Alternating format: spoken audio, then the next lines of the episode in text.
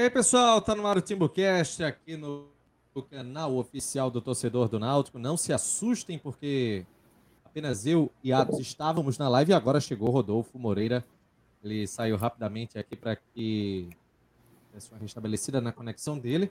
E agora a gente está começando a live aqui com a entrevista com o Rodolfo, que é diretor de futebol do Náutico. Bem, assim, em comparação com 2022, 2021, hoje as coisas mudaram um pouco. O Rodolfo ele faz parte né, da, do clube, está na gestão do futebol. E a gente vai passar limpo, né? Tentar tirar as dúvidas, entender como é que está sendo feita a montagem desse elenco, fazer algumas perguntas. Acredito que os torcedores estão batendo cabeça, tem gente preocupada, tem gente querendo saber como é que está sendo feita a montagem desse elenco para essa temporada que já começa nesse sábado, na Náutico em frente central, jogando no estádio Lacerdão. A gente está começando a live agora e, claro, você que está acompanhando a gente através da Twitch, você pode seguir o nosso canal, você pode é, ativar as notificações e pode dar o sub. Inclusive, se você for assinante do Amazon Prime, você pode entrar no Prime Game, fazer o. É, é, linkar né, a sua conta da Twitch lá. E depois disso, você entra na Twitch, se inscreve, dá o sub aqui no nosso canal, através do, do é, se inscrever pelo Prime. Tem essa opção. Então você dá uma olhadinha que você pode colaborar, claro, com o canal oficial do é torcedor do Náutico. Além disso. Que é de graça, oi, né? Oi, Esse de, Aliás, detalhe, Detalhe que isso é de graça. Então, se o torcedor. Eu fiz outra pesquisa recente aí, que tinha Amazon Prime, era para mais de 60, 70 pessoas que tem Amazon. O cara que tem. Até porque hoje a Amazon é quase maior que a Netflix já, né? Então, se o cara tem Amazon Prime, mesmo que não use Twitch, não vai lá, dá um. Passa, vai no YouTube, digita como dar sub na Twitch de graça com a Amazon. Você vai encontrar um videozinho de dois, três minutos que vai te explicar como fazer. Se você não fizer isso, é porque você é uma pessoa que não tem Deus no coração. Porque não custa nada. Você não perde. É dois minutos do seu dia. Dois minutos do seu dia. Você vai parar, digitar no YouTube. Como dar sub de graça no, com Amazon Prime no, na Twitch. Você vai encontrar lá uns tutorialzinho. Rapidinho você faz isso. É muito rápido. Sabe como a gente podia fazer para conseguir? Lembra que o governo deu, uma, deu um migué que disse que tinha dinheiro sobrando nas contas? O governo falou assim: não, você veja suas contas aí, porque tem umas contas com dinheiro sobrando, você precisa se cadastrar no sistema do governo aqui no aplicativo, reconhecimento facial, pôr seus dados, tudo. Aí a turma foi tudo atrás. Pá, meu sogro preencheu tudo. No final tinha 14 centavos na conta dele. A melhor maneira, faz o seguinte: depois que você conseguir o sub da Amazon Prime, a gente vai vasculhar suas contas todas, vai encontrar um dinheiro lá. Faça isso. E depois me cobre. Da dica aí de, de chapa, e a gente para dizer o seguinte para você quiser é, participar, você manda seu super chat, faz a sua doação. Os comentários vão ser exibidos aqui na, na nossa tela. E você também pode ser membro aqui do TimbuCast pelo YouTube. Apenas R$ 7,90 você participar é, colaborando aqui com o TimbuCast, do nosso grupo VIP do WhatsApp. Inclusive, o Chapo vai ter promoção em breve, né? Exatamente. Em breve tem. Inclusive, a, gente já está com a categoria diferente, que é a categoria de 19, acho que é R$19,90 R$19,99, que é só uma hiper luxo. É só para você ter um acesso a mais coisas do que o VIP já tem. A gente vai sortear coisa, vai ter muita coisa boa aí esse ano. Já está disponível para quem quiser fazer essa migração. É, time completo para a gente poder bater esse papo com o Rodolfo Moreira. E vamos começar, né? Não vou nem dar as boas-vindas para a Cláudia, nem para Atos aqui, nem para Chapa, porque o pessoal já é de casa. Até Rodolfo já foi de casa, hoje ele está em outra casa, embora seja casa que tá aí, ó. Gosto também. Aí. Até Caô Maranhã tá aí, ó. Ô, Renato, Bom, é... quer buscar o empréstimo dele Oi. já agora, não? Ele mesmo. Traz de volta, Rodolfo, traz de volta. tá na live aqui, ó. Se quiser. Deixa eu receber o teu boas-vindas, pedindo para tu dar um jeito no teu microfone que tá picotando. Tá Mas isso é um problema que já tem seis meses já, né? Não é de hoje, não. Na Faz seis meses. Verdade, Dois não. Anos, Na verdade, tem bem menos que. Eu sei que tá faltando muita live. Aí você não aí, acompanha. Aí. Meu Deus do céu. Vamos lá, vamos trabalhar, Renato. Como, começa com quem? Atos ia falar e não falou, né? Agora desligou de Não, não, eu, eu, só queria dar o toque para ele ver se melhor no microfone dele. Não, desiste, tá desiste, desiste de Renato, desiste de Renato, ele tá até, tá até mudo agora. Não, não, vamos, vamos, vamos esperar. Ele é nosso apresentador. Que vergonha. Pronto, estão ouvindo agora? Cheio de visita. Pronto, agora tá bom, vai. Pronto, vamos lá. Por enquanto a gente vai dessa maneira. É... Eu queria começar, gente. É, queria fazer essa pergunta seguinte para Rodolfo.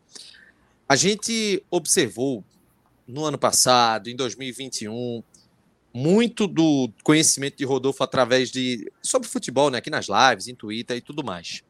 Rodolfo era uma pessoa que já tinha passado pela América e hoje ele está na diretoria do Náutico.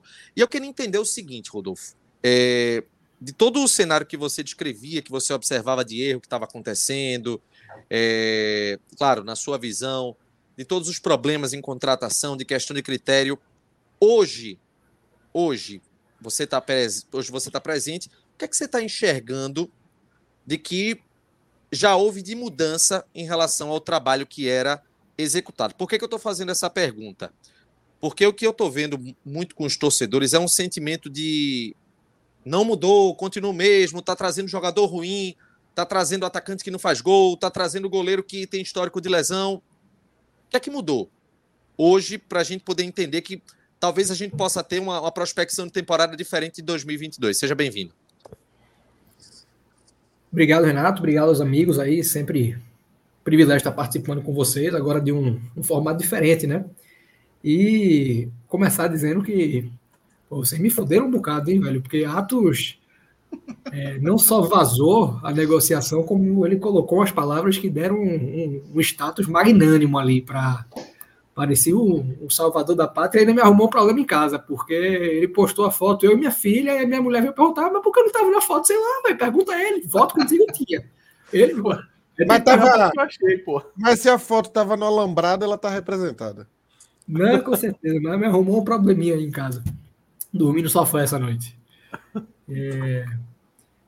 E, velho, assim, primeiro, é lógico que quando você muda né, o, o lado da janela, você vai para a operação, você fica exposto a esse tipo de situação.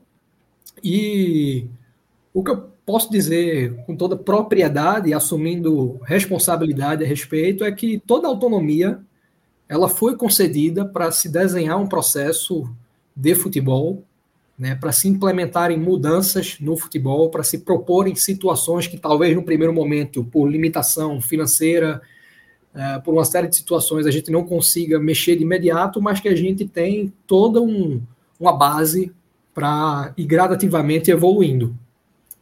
E esse argumento né, de ah, é, não mudou nada, essa situação parece com a de fulano, ou se repete o erro de, é, de determinado atleta que aconteceu e você criticou, eu acho que é, aos olhos do torcedor, no momento que a gente vai construindo essa relação, a gente não pode pedir voto de confiança. O torcedor ele tem todo o direito de estar desconfiado. Né? Uma desconfiança natural por um momento esportivo ruim. E é, eu acho que só o trabalho, só tempo para a gente mostrar esse merecimento. O que é que muda né, no primeiro momento e por que algumas situações talvez pareçam semelhantes? Quando se entra né, num, num clube, independente do contexto, né, se você está assumindo num momento bom, se você está assumindo num momento esportivamente ruim, você tem uma herança. Né, uma herança, eu digo interna, não digo nem no, no aspecto macro da coisa. E na parte de mercado, eu acho que isso não é o que a gente pode fugir, é um erro que foi declarado, não existia um trabalho de análise de mercado. O clube não possuía né, nada mais além de uma planilha básica de Excel com a relação de jogadores que não era algo muito aprofundado. E a, a diretoria, né, comigo, com o Léo, a renovação de, de Dado e Ney, ela acontece ali na última semana de outubro. A gente começa a trabalhar na semana do jogo da Ponte Preta, que é basicamente a primeira semana de novembro. E ainda que pareça muito tempo, pô, Rodolfo, já tem dois meses. Se você pega, a Série C ela já tinha acabado com algum, alguma antecedência, a Série D já tinha acabado com bastante antecedência. E aí vocês vão ver que durante esse recorte aqui, junto a vocês, eu vou estar sempre utilizando exemplos do Náutico que eu acho que ficam mais didáticos. Então, voltemos alguns anos no tempo, por exemplo, e a gente pega é, o acesso do Náutico, o título do Náutico na Série C, no começo de outubro, né, a conquista sobre o Sampaio Corrêa. A gente pega como um evento intermediário a contratação de Salatiel, que foi um dos artilheiros daquela edição da Série C, que é um jogador que foi anunciado, acho que no último dia de outubro de 19, sendo que a Série B daquele ano, ela só acabou em 26 de novembro. Então, um jogador de uma visibilidade extrema, né, um cara que foi um dos artilheiros da Série C, isso dá uma tremenda visibilidade, ainda no, que seja um campeonato, vamos dizer assim, de terceira prateleira, ele já estava indisponível quase um mês antes da, da Série B ser definida, de vários times entenderem que divisão disputariam, seria Série A, Série B ou Série C. E a gente herdou uma situação parecida. Né? Você pode perguntar, Rodolfo, por que, que é, não foi atrás de fulano, destaque da Série C ou destaque da Série D? Porque a maior parte desses destaques ela já estava endereçada no Campeonato Paulista, é, num time de Série B que agiu preventivamente, que tinha uma realidade superior, que estava já é, renovado com a equipe de Série C, tal como o Náutico vai ser em 2023, com a equipe da Série B que subiu e já tinha um mês de planejamento, tal como foi o Náutico, como contratou Salatiel. São limitações referentes ao time. E quando a Série B acaba, você já tem vários clubes também com mapeamento feito, cientes do que querem fazer no mercado, e o Náutico num momento de dificuldade, de rebaixamento que traz, obviamente, uma limitação financeira, de uma credibilidade abalada, e precisando remontar um elenco quase que do zero. Isso traz uma certa dificuldade, até porque, como eu falei, a gente não herdou uma situação de mercado consolidada. A gente precisou fazer uma prospecção nossa, entendendo a realidade do clube, qual seria a folha, né, o que nos foi passado na primeira semana, para a gente começar a fazer sondagens. Isso traz uma tremenda dificuldade. Né, uma, uma janela que a gente vai estar operando com alguma diferença em relação às próximas que virão, tanto pela demanda quantitativa, de formar um elenco é, robusto, quanto com a responsabilidade técnica que a gente precisava ter para fazer esse elenco atender às demandas que nós teremos no escopo técnico em 2023. E foi dada essa autonomia. O Náutico trouxe Breno Lucena de volta como coordenador do SIM para liderar esse processo, se contratou um analista de mercado cuja única função é ver jogo de futebol, é assistir jogos de outros times, acompanhar certos atletas que a gente já tem um entendimento que vale a pena acompanhar, descobrir outros. É, e com isso a gente entende que nas próximas anelas a gente vai estar muito mais fortalecido, a gente vai estar muito mais embasado com condição de agir preventivamente, de já deixar situações encaminhadas. Mas a realidade, no e crua, é que a gente entra na última semana de novembro para entender esse momento do clube e com a necessidade de fazer uma prospecção em cima de nomes que já estavam mapeados com alguma antecedência. É muito fácil você apontar o destaque da Série C ou da Série D, porque são nomes muito visíveis, você consegue puxar quem são. E a gente passou a ter a necessidade de buscar uma caracterização que veio do treinador, né, dado no primeiro dia de trabalho, ele, o Pedro Gama, que é auxiliar dele, junto comigo, com o Léo e com o Ney, a gente sentou numa sala para entender. Esse é o perfil o auxiliar de O auxiliar de, de dado é Pedro? Pedro Gama. Ah, Pedro foi observador técnico ah, do, mesmo lá em 2010. Pedro foi é. o analista do esporte que é, passou a relação de cobra, assim, o, o, mapeamento de cobradores do Náutico na Sul-Americana 2013, né, para Magrão, onde Oliveira bateria, enfim, teve esse destaque. Foi auxiliar técnico de Eduardo Batista na Ponte Preta, no Fluminense, no Palmeiras, e vem trabalhando com o Dado aí já há algum tempo. Foi auxiliar dele no Bahia, no título da Copa do Nordeste. E basicamente a gente recebeu deles um briefing esse, isso aqui, é, quantitativamente falando, que eu entendo precisar para essa posição, para essa, para o, o volante, eu quero essa característica. E a gente começou a partir daí um processo de prospecção, de mapeamento. É lógico que a gente recebe muita coisa também que vem do mercado e a gente analisa. E desde então a gente está, seguimos, inclusive, num processo de montagem desse elenco com essa autonomia, né? com essa. Uh, liderança em cima de um processo que a gente sabe que mexe muito com o torcedor no nível emocional. O torcedor ele está sempre acompanhando o que acontece em paralelo junto de outros clubes, mas a gente precisa atuar em cima de uma fundamentação que a gente tem financeira e conceitual. E conceitual. E eu entendo que o torcedor tem o direito de discordar, talvez, do conceito, de discordar dos nomes, de criticar esses nomes, e a gente não, é, não não, não tem nenhum problema quanto a isso. Eu acho que só o tempo, só o trabalho pode provar que existe assertividade aqui. Mas, basicamente, no, no aspecto de montagem do elenco, esse é o grau de liberdade que se teve, absoluto, absoluto. E a gente segue né, refinando essa montagem desde o início. Se você for pegar diversas entrevistas que foram dadas em veículos diferentes, é, o Fórum Esportivo de João Vitor, qualquer entrevista com Jorge Soares, se disse desde o início que o Náutico teria o posicionamento de esperar o mercado esfriar. O mercado funciona de uma maneira muito particular, no sentido de É, existe a, a, concorrência com o Campeonato Paulista, com outros estaduais que têm um, um poderio econômico é, superior ao de algum campeonato do Nordeste. A gente concorre com Série B, com Série C, e o mercado está um uma certa euforia, em função de várias SAFs que inflacionam o mercado. Essa inflação que vem para a Série A, ela bate na Série B, vai na Série C, e a gente tem essa dificuldade de vitrine. Né? O Náutico não deixa de ser uma vitrine forte, mas ela não é uma vitrine tão forte quanto seria na Série B.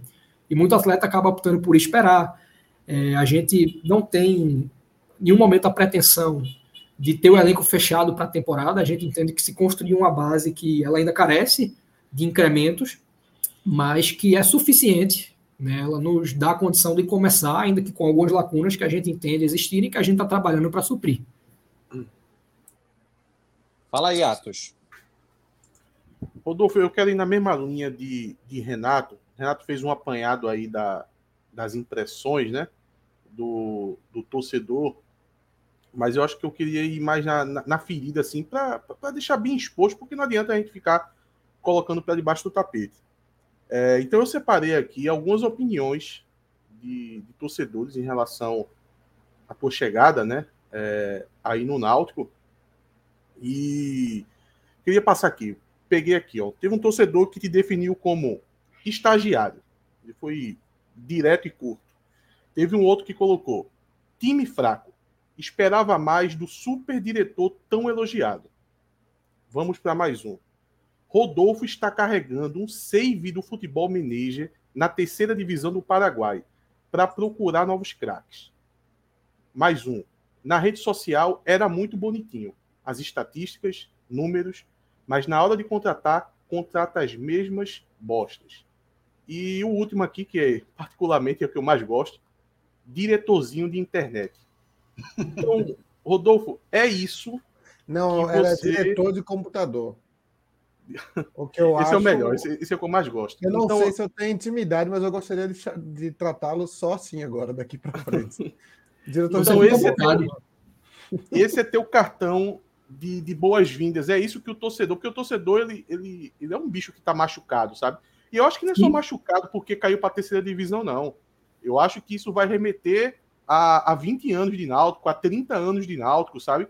É, é, é, sempre entrando numa gestão, cometendo erros e a próxima dizendo que vai fazer tudo diferente e, na verdade, vem ou os mesmos erros ou novos erros. Então, o, o torcedor, ele, ele, ele não tá para ter calma contigo que tá chegando agora, sabe? Ele vai estar tá nessa pegada. Então, eu acho que você só tem duas saídas para poder conseguir, de certa forma, ou convencer ou acalmar esse torcedor. Uma é vencendo o jogo um atrás do outro, e conseguindo os objetivos que o Náutico tem para 2023, o que vai ser muito difícil, né? Diante dessa reformulação que o Náutico está tendo. E a outra é agora, de você conseguir aí explicar como como está acontecendo esses processos no, no departamento de futebol e principalmente como foi o perfil aí foi traçado e adotado para fazer essas contratações. Boa. Cara, eu acho que os rótulos eles fazem parte. É, ninguém, assim, o cara que entrar no futebol, e esperar que ele consiga conduzir o processo sem exposição, sem, nenhum, sem nenhuma margem a críticas, ele ele está iludido, né? Não, não condiz com a realidade do meio. Acho que faz parte do pacote de quando você é contratado. Então vamos lá, vamos tentar dar algumas situações. O primeiro é que eu não acho que seja uma responsabilidade nossa acalmar o torcedor com argumentos. Não é responsabilidade nossa acalmar com o argumento. Até porque, como você falou, se o resultado não vier, o argumento ele cai por terra. A gente sabe que a gente tem a responsabilidade de gerar o resultado. O que é que eu acho? E eu aí vou tomar a liberdade de talvez antecipar algumas pautas que vocês tenham para, vamos dizer assim, contextualizar um pouco o que vem dessas, desses questionamentos, dessas críticas, né? Primeiro ponto, cara, é, eu acho que tem muita situação que ela acaba sendo um pouco contraditória na cobrança que o torcedor sempre teve, e eu entendo isso, tá? de, do torcedor se contradizer um pouco pela agonia do momento, pela preocupação com o futuro do Náutico mediante o que aconteceu no passado. Mas se você pega, por exemplo, a, o principal debate, e eu acho que é um debate muito assertivo, que é a carência do camisa 9, do centroavante. A gente sabe que falta. E aí eu acho que quando você foi falando, eu li alguns comentários, é, é, fui acompanhando os comentários à medida que você, que você lia, teve alguém que disse, ah, e esse é um, um aspecto difícil do lado de cá, que é que muitas vezes você lida com algo que surge, não necessariamente na imprensa, mas não, não é um posicionamento do clube, que é repassado como algo oficial. Aí o comentário foi: ah, faz seis semanas que se, o Náutico diz que vai anunciar o camisa nova essa semana. O Náutico nunca deu um prazo. Ele nunca, nunca posicionou, ah, ele vai chegar sexta, ele vai chegar no fim de dezembro. A gente sempre disse que a gente tinha é, negociações em andamento, continuamos tendo, mas o Náutico nunca posicionou esse prazo. E por que, que esse centroavante não chegou até agora?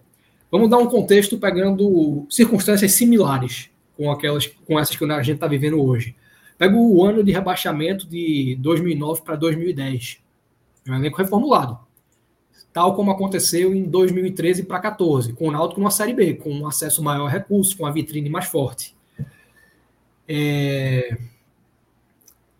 E o que é que o que é que a gente observa né, nesses anos? E não, não quero assim atrelar a competência de ninguém que participou. Eu acho que cada momento é um, e a gente olhando isso no passado, a gente entende que talvez tenha prejudicado a nossa avaliação. Em 2010, o Náutico contratou seis centroavantes no ano. Contratou Rodrigo Dantas, contratou Evando, contratou Erivelto, contratou Joelson, contratou Anderson Lessa, contratou Max. Em 2014, o Náutico contratou Tadeu, Marcelinho, Robertson, Rodrigo Careca, Sassá, Hugo Guimarães. E eu não vou, no ano de 2022, eu não, o processo que a gente desenhou nas atribuições que a gente dá ao futebol, a gente não vai estar trazendo seis centroavantes ao longo do ano, nem quatro. Não espero trazer três. E eu entendo que a paciência que a gente tem é decorrente do fato de que todo o mercado está procurando um camisa 9. Todo mundo quer um cara assertivo em gols, um cara que dê uma certa segurança na cota de gols. E isso inflaciona. E a gente não tem. A, a, maneira de eu competir com, com esse orçamento é eu sendo paciente, eu desrespeitando o orçamento que eu tenho. De, o cara me pede 80, tá, beleza, vou, vou, te pagar 80, vem cá. Não sei como é que eu vou te pagar. Eu não vou dizer isso ao cara, mas eu não vou estar tá conseguindo manter. E a gente entende que é preferível esperar e trazer um cara assertivo que me dê a condição de ser o camisa 9 do ano do que trazer 5, 6. Tá trocando, fazendo o processo de tentativa e erro. E, cara, o custo de troca ele é muito alto. Você traz um atleta, você paga passagem para esse atleta vir, você paga um custo de inscrição desse atleta. O que a gente está pagando agora para inscrever os atletas que a gente trouxe no pacote cheio é um salário de primeira prateleira de Série C, de patamar de Série B, o que, a gente gasta para inscrever todos os jogadores. Aí muitas vezes, ah, traz embora e traz fulano, que é o mesmo patamar, mas o custo não é substituir um pelo outro, é arcar com a rescisão, que muitas vezes não é honrada, isso gera um passivo para o clube é pagar uma nova passagem para o atleta que está vindo, pagar o custo de inscrição, sem ter nenhuma garantia de que o, o atleta vai, vai, vai entregar. Você não tem essa garantia com ninguém, mas a gente entende que sendo paciente a gente vai ser mais assertivo. Então esse é um aspecto, né? É um aspecto a gente entendeu que essas sobras de mercado aconteceriam e a gente está é, atuando dessa maneira. A outra circunstância né? É... Ah, mas por que que vocês não vão procurar atletas na base de outros clubes, né? outros clubes que têm uma, é, uma sobra maior, que possam estar emprestando? Aí eu recebi uma mensagem essa semana, isso é muito natural, até de amigos, pessoas próximas que, que no intuito de ajudar, mandam certas situações. Aí teve um que chegou a. Ah, vocês precisam focar em atletas da base de outros clubes, tal como Marco Antônio em 2004, Netinho em 2006, Rony em 2016. E se você pega esses três exemplos, volta para 2004 e olha Marco Antônio. Marco Antônio foi vice-campeão da Copinha daquele ano com o São Paulo e foi contratado pelo Náutico no fim de fevereiro. Ele estreou na última rodada do primeiro turno daquele Pernambucano. Ele não fez pré-temporada no Náutico. Ele chegou com alguma, algum atraso em relação ao resto. Netinho em 2006 foi anunciado dia 5 de janeiro, é como se fosse anunciar Netinho amanhã.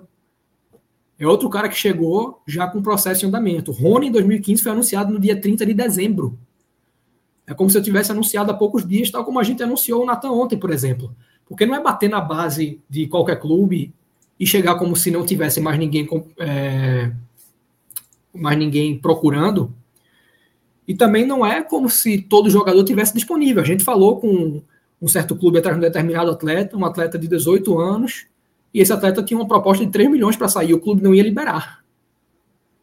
Então tem algumas situações que talvez eu esteja antecipando, é, mas que até pensando no, no aspecto mais direto de talvez dar ao torcedor que está aí, eu já vi que tiveram alguns superchats, vocês talvez tenham algumas perguntas mais diretas, a gente possa estar tá respondendo diretamente para saciar, vamos dizer assim, a curiosidade do torcedor. Ô Rodolfo, é, pelas tuas primeiras duas respostas, não sei se eu, se eu entendi corretamente, mas o futebol, é, o, o, futebol não, o torcedor tem pressa, né? não tem paciência. Você falou da, da questão da paciência. Mas dá para dizer que a, a ideia, você começando esse trabalho agora, né? Tem menos de dois meses aí, seria durante o Pernambucano o time está melhor do que agora. Na Série C, o time está melhor que o Pernambucano. E aí chegar, sei lá, no final do ano, no cenário ideal, obviamente, a gente não sabe o que, é que vai acontecer até o final do ano, mas no final do ano, a transição para o 2024 ser muito mais tranquila do que foi agora, seria esse o planejamento. Uma escadinha, pode dizer assim? Cara, é, e ao mesmo tempo, o nosso intuito não é formar um elenco agora para mudá-lo ao longo do, do, do Pernambucano é, e ao longo da, da Série C. A gente quer utilizar uma base consistente do que foi trazido até aqui. Eu entendo que, pelos resultados do jogo treino, é, isso frustra o torcedor. Mas, cara, é um elenco em formação. Existem diversos aspectos que são muito mais internos e a gente pode falar de algumas situações. O jogo de, de Arapiraca, por exemplo, no segundo tempo, o Asa já tinha feito duas alterações. O Náutico não fez porque a gente queria dar uma minutagem maior aos atletas que tendem a jogar. A gente não vai ter quatro atletas por causa da. É, da inscrição, né? Da inscrição, é da janela internacional. Então, o internacional, né? que tinha uma situação em Portugal é, já, já fechada, não vai jogar porque ele é um atleta que vem de fora, burocraticamente falando. O Regis estava na Grécia, os dois é, o, o Paul, e o Juan Galto vêm do Paraguai. Quem é de Portugal? Uh, Odivan. Ah, tá, beleza. Tinha um, ele não, não chegou a jogar, mas ele tinha uma situação fechada por lá. E por esse motivo não vai estar inscrito. E a gente não colocou esses atletas, né? Eles estariam disponíveis para o amistoso, mas a gente não entrou, vamos dizer assim, com a, é, a nossa força principal, porque a gente fez o, uma simulação da partida em Caruaru e Arapiraca. E esses são aspectos que acabam pesando. Tá? E assim, eu acho que esse conceito de escada, é lógico que a gente quer ter daqui a um mês um elenco mais forte do que o que a gente tem hoje, e assim sucessivamente. Mas isso não quer dizer que a gente está montando um elenco para o Pernambucano que vai ser diferente da Série C. Não é? Mas o elenco está curto ainda, né? Na, pelo menos na tá visão tá interna de vocês. Está curto. É, esse é um aspecto, assim, que a gente tem a consciência. A gente quer trazer mais jogadores, só que se eu eu poderia. A gente poderia ter um elenco fechado agora. Eu poderia ter chegado no dia 7 com um elenco fechado, com todas as lacunas quantitativamente supridas. Mas não é algo que a gente tinha convicção de fazer. Não eram nomes que a gente tinha essa convicção. E existem algumas, vamos dizer assim, coisas que chegam, né, que eu acho que é importante ter o posicionamento de desmentir. Por exemplo, ah, existiram nomes que o Náutico concorreu e que escolheu não fechar por causa de 5, 10, 15 mil reais. É verdade, nunca aconteceu e eu desafio alguém a dizer algum nome aqui que o Náutico tenha efetivamente brigado pela contratação e, a, e deixado de trazer por causa de, vamos dizer, uma quantia pequena. Eu desafio. É, o elenco ele é curto no momento e não vai ser um elenco, cara, é, em que a gente vai ter, acho que foi até na situação não me lembro de quem foi, mas alguém colocou na situação de algum atleta, de algum atleta contratado, ah, ele vem para ser fundo de elenco. Velho, quem tem fundo de elenco é o Palmeiras. É o Flamengo. O Náutico vai fazer entre 7 de janeiro e 28 de fevereiro 15 jogos. Não vai ter fundo de elenco, não, é, não, é, não tem jogador aqui para é, a gente estar tá maturando e pensando no ano que vem. Todo jogador que chega, ele vai jogar. Ele vai jogar. E a gente tem essa convicção. Eu acho que o torcedor tem o direito de questionar qualquer nome nas razões dele, na avaliação que se faz. Mas a nossa visão é essa: o atleta que foi contratado ele tem a condição de jogar. Ô, ô Rodolfo, deixa eu. Falando no, em, em, em, profundidade do elenco, né? Uma coisa que me chamou a atenção na, na, na minha análise aqui é que o Náutico, hoje, hoje é 4 de janeiro, o Náutico estreia dia 7, né? O primeiro jogo é dia 7, então de um dia 7 até o outro dia 7, o Náutico vai ter passado já oito rodadas do Campeonato Pernambucano, vai ficar faltando cinco rodadas para acabar o Campeonato Pernambucano, e vai ter jogado duas da Copa do Brasil. Então, em um mês, o Náutico vai ter jogado aproximadamente 10 jogos, é, sendo que o Pernambucano vai estar tá num momento assim já avançado. Tudo bem que o Pernambucano são 13 times para são, são seis vagas, né? Metade que se classifica. Então, é um campeonato que tem uma. Apesar da Copa do Nordeste também classificar metade, é um campeonato mais difícil. É, o Pernambucano, teoricamente, é um campeonato que o Náutico tem mais chance de estar tá classificado com facilidade. Isso na teoria, lógico. É, mas analisando o elenco, eu estava vendo aqui, o Náutico tem hoje, eu vou, vou, ter, vou ter que falar praticamente nome por nome aqui, tá? O Náutico tem dois goleiros, né? Que é Wagner e Bruno. O, o site do Náutico está sem o elenco, né? Não, não tá o elenco do Náutico lá no site. Acho que estão tirando porque vai montar certinho e postar lá. Então eu estou falando o que, eu, o que eu me informei aqui. Wagner e Bruno, Renan já saiu, né? Não tem contrato com o Náutico mais. Já saiu. Hoje, no profissional, é, Renan, é, é Wagner e Bruno, né? É, a gente tem um, um, um terceiro nome que foi trazido para a base nesse momento, que ele integra, o Vitor Gabriel, que está fazendo o processo junto conosco, e a gente tem o intuito de trazer um outro goleiro. Primeiro por questões de, de treinamento, né?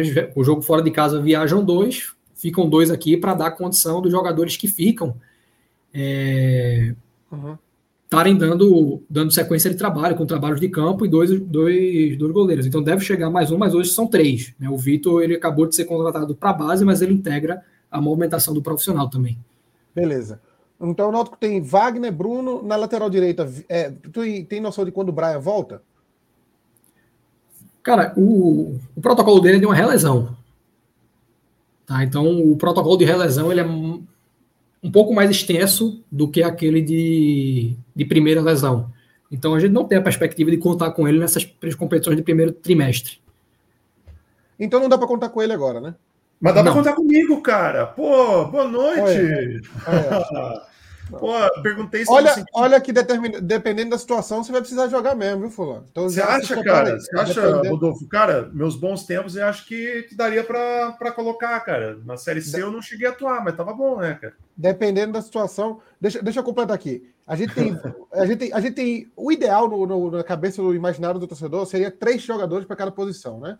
Aquele titular, o reserva e o reserva do reserva, basicamente. Que daria 33 jogadores. O Náutico tem, no momento, é, pelo que a gente, pelas nossas contas, 2, 5, 7, 9, 11, 12, 13, 15, 16, 17, 18, 19, 20, 21. Tem 21, ou seja, o Náutico precisaria de mais 12 jogadores para completar. Lógico que tem uns que estão na copinha lá, acho que talvez o Rodrigo Leal vá ser integrado no elenco. Não sei como é que vai funcionar daqui para frente. Mas a gente teria. A gente, a gente, a gente tem hoje 12 é, espaços disponíveis no elenco que não estão montados aqui ainda. Sendo que desses 21 que estão, Bruno, é, Diego, Gal, Galto não, Bruno, Diego, Cocão, Natan, Ivan, Júlio e Richarles, eles têm idade. Richarles agora se lesionou, mas ainda contando com ele. Eles têm idade é, de sub-20 ali, são jogadores muito jovens. Então, a, a, na, em teoria, eles seriam o, tal fundo de elenco, né? Eles seriam aquela última opção ali. É, e historicamente, o Náutico tem. O Náutico não, todos os times de futebol brasileiros costumam lesionar jogadores durante o passar do tempo, né? Então, estatisticamente, o Náutico nos últimos cinco anos ele teve uma média de cinco jogadores indisponíveis por mês. Isso já desde janeiro. Por exemplo, o Náutico ano passado, em janeiro, já tinha quatro jogadores indisponível, indisponíveis. Então, o Náutico, é, a média por mês, em média, cinco. O Náutico chegou ao pico de oito jogadores indisponíveis. E de janeiro a junho, o Náutico teve 16 jogadores com diversos tipos de lesões diferentes. Ou seja, dá para a gente imaginar que vamos passar por situações semelhantes de novo esse ano. Até porque passado nos últimos. Eu pesquisei só os últimos cinco. Nos últimos cinco, isso se repetiu. Três, quatro, cinco, sete. Então, a gente sempre tem uma quantidade de jogadores ali disponível. Considerando que a gente tem 21 nomes, desses 21, é, um, dois, três, quatro, cinco, seis, sete, oito são sub-20 praticamente. E a tendência é que uma quantidade ainda vá se lesionar quatro ou cinco jogadores. Tem até alguns que vieram de lesão, Wagner, Gabriel Santiago. É, acho que o. Tem mais um que eu tinha visto. O Divan teve uma lesão também. O Natan também teve uma lesão recente. Então, somado isso tudo, qual a possibilidade da gente estar tá nesse. chegar no, no, nesse oitavo jogo do Campeonato Pernambucano? Com o time meio. Porque aconteceu isso no passado. Eu, eu, eu, percebi que o Náutico, em determinado momento, da Série B principalmente, ficou esfacelado. O Náutico não tinha jogador para pôr na posição. Fala assim, ah, não tem um, simplesmente não tem um lateral esquerdo. A gente tem atualmente três zagueiros: Denilson, Anilson, que, que é, era lateral de origem, agora virou zagueiro, o Odivan e o, o Diego da base. O Odivan que não está disponível já por questão de. de quatro, né? Transferência internacional. Quem é o. Quem é o. É Denilson, Anilson, Odivan e Diego. São quatro. O Odivan não vai ter. Odivan não vai estar disponível por conta de transferência internacional. Pelo menos não na primeira. Não, a gente trabalha hoje também com, assim, é uma situação possivelmente temporária. A gente trabalha nessa, começou a trabalhar até por ver um potencial com o Luciano Bico da base. Ele está até agora fazendo esse trabalho, mas não é um nome que é, se tem a perspectiva de uma minutagem alta até qualidade. O Luciano Bico ele tem 16 anos. Uhum. É um nome que hoje tá. integra esse trabalho, né, performa bem. Ainda que isso não veja, não, não vai, não vai dar possivelmente uma perspectiva de minutagem alta. É, a dúvida é, é, a gente tem um elenco com 12 jogadores acima dos 20, praticamente, assim, é, pela média. Se bem que Júlio tem bem acima, né? Mas é da base. Mas é 12 jogadores ali com mais minutagem, mais rodagem. É, e um enorme buraco, assim. Por exemplo, meia, a gente atualmente só tem o Gabriel Santiago, né? Meia de origem ali. Quem é o outro meia? Matheus Carvalho. Matheus Carvalho? Não. Mateus. Ah, é porque eu contei Matheus Carvalho como ponto aqui. É, ele tá meia. como meia, então. Meia e ponta, ele joga nos dois é um, dá para se dizer que é um Coringa, é um atleta que já jogou, eu dizendo como ele já jogou, ele já atuou de falso 9, já jogou de extremo, ele vinha jogando muito mais como meia também no, no Botafogo. É, não existe a possibilidade da gente chegar tarde demais, não? De, por exemplo, é, a gente porque ainda tem, ainda tem vários detalhes. O jogador vai chegar, vai se adaptar, vai entrosar, vai entender o sistema de jogo, o esquema do treinador. até isso acontecer, põe aí um mês e meio, dois meses. Ou seja, esses primeiros campeonatos aí vão para o saco, né? Isso, isso se a gente considerar que nenhuma lesão vai acontecer, nenhuma suspensão, nenhum jogador não vai conseguir se adaptar. Se tudo der certo, a gente tem 20 e poucos jogadores ali para a vida e para morte. Vou fracionar a resposta de novo, tá? É, a gente pode até bater a contagem, mas não são. Não me lembro qual foi o número que você passou hoje. A gente tem, contando com goleiros, três goleiros, 26 jogadores, seriam então 23 de linha. A gente pode até fazer essa revisão é, da conta feita. O que leva a uma, uma pergunta que foi feita nas primeiras é, levas aí que chegaram, e foi um assunto que veio em alguns momentos diretamente para mim ao longo da semana. Ah, o elenco é curto e por conta disso se limitou o trabalho, não está trabalhando dois períodos. É outro posicionamento que eu também não sei de onde partiu. A gente tem uma boa parte de atletas trabalhando em dois períodos, né? vários atletas que chegaram depois, é, vários atletas que da leva que não vão jogar a primeira rodada estão fazendo dois períodos ao longo da semana. O Náutico nunca, dado nunca deixou de realizar nenhuma atividade do planejamento dele. Ah, tá faltando gente, então vou ter que mudar. Nunca aconteceu de novo. É, a pergunta pode ser feita diretamente a ele, mas nunca aconteceu. E, como eu falei, a situação dos dois períodos ela não procede. Ela procede para um grupo de atletas que está desde o dia 5 trabalhando e na qual a gente está fazendo redução de cargas para o primeiro jogo. Para o primeiro jogo, é, em função do, da carga que foi implementada ao longo de toda a pré-temporada. Mas a gente tem uma quantidade considerável fazendo dois períodos, com treino indoor, treino em academia. É, então, esse é um ponto importante. Dentro desses 26 que a gente tem, né, sendo aí três goleiros, então 23 atletas de linha, considera que a gente tinha colocado como meta ter um elenco com 29, 30 atletas. Está dentro da margem, né, que a gente tinha para fazer aí quatro, cinco contratações. E lógico, a gente tem o entendimento de que a gente precisa trazer o quanto antes. Mas aí volta para aquela minha argumentação, tá? De ah, Rodolfo, vai trazer é, o cara para fechar o elenco, vou trazer o cara para fechar o elenco, quando a gente tiver o, os nomes que a gente vem negociando com convicção fechados. Eu não vou sacrificar a convicção em nome de justificar, tá aí o lateral, tá aí o ponta, agora vocês podem dormir sossegados porque o cobertor não está mais tão curto. Curto ele sempre vai ser nesse nosso momento de limitação financeira, de quatro competições. Na Série C isso tem diminuir por ser um jogo por semana. É, e lógico, a gente tem essa margem de. Todo clube trabalha com um percentual que, historicamente falando, fica no departamento médico. A gente trabalha, a gente tem um protocolo de recuperação, sobretudo nesses primeiros meses em que a gente vai ter várias sequências de jogos de dois em dois dias, a gente tem um protocolo de recuperação montado. Né, um processo que a gente desenvolveu internamente. E, cara, é lógico que nesses primeiros momentos, enquanto o elenco ainda é mais curto, e pode acontecer ou não de a gente estar anunciando o jogador amanhã ou na sexta.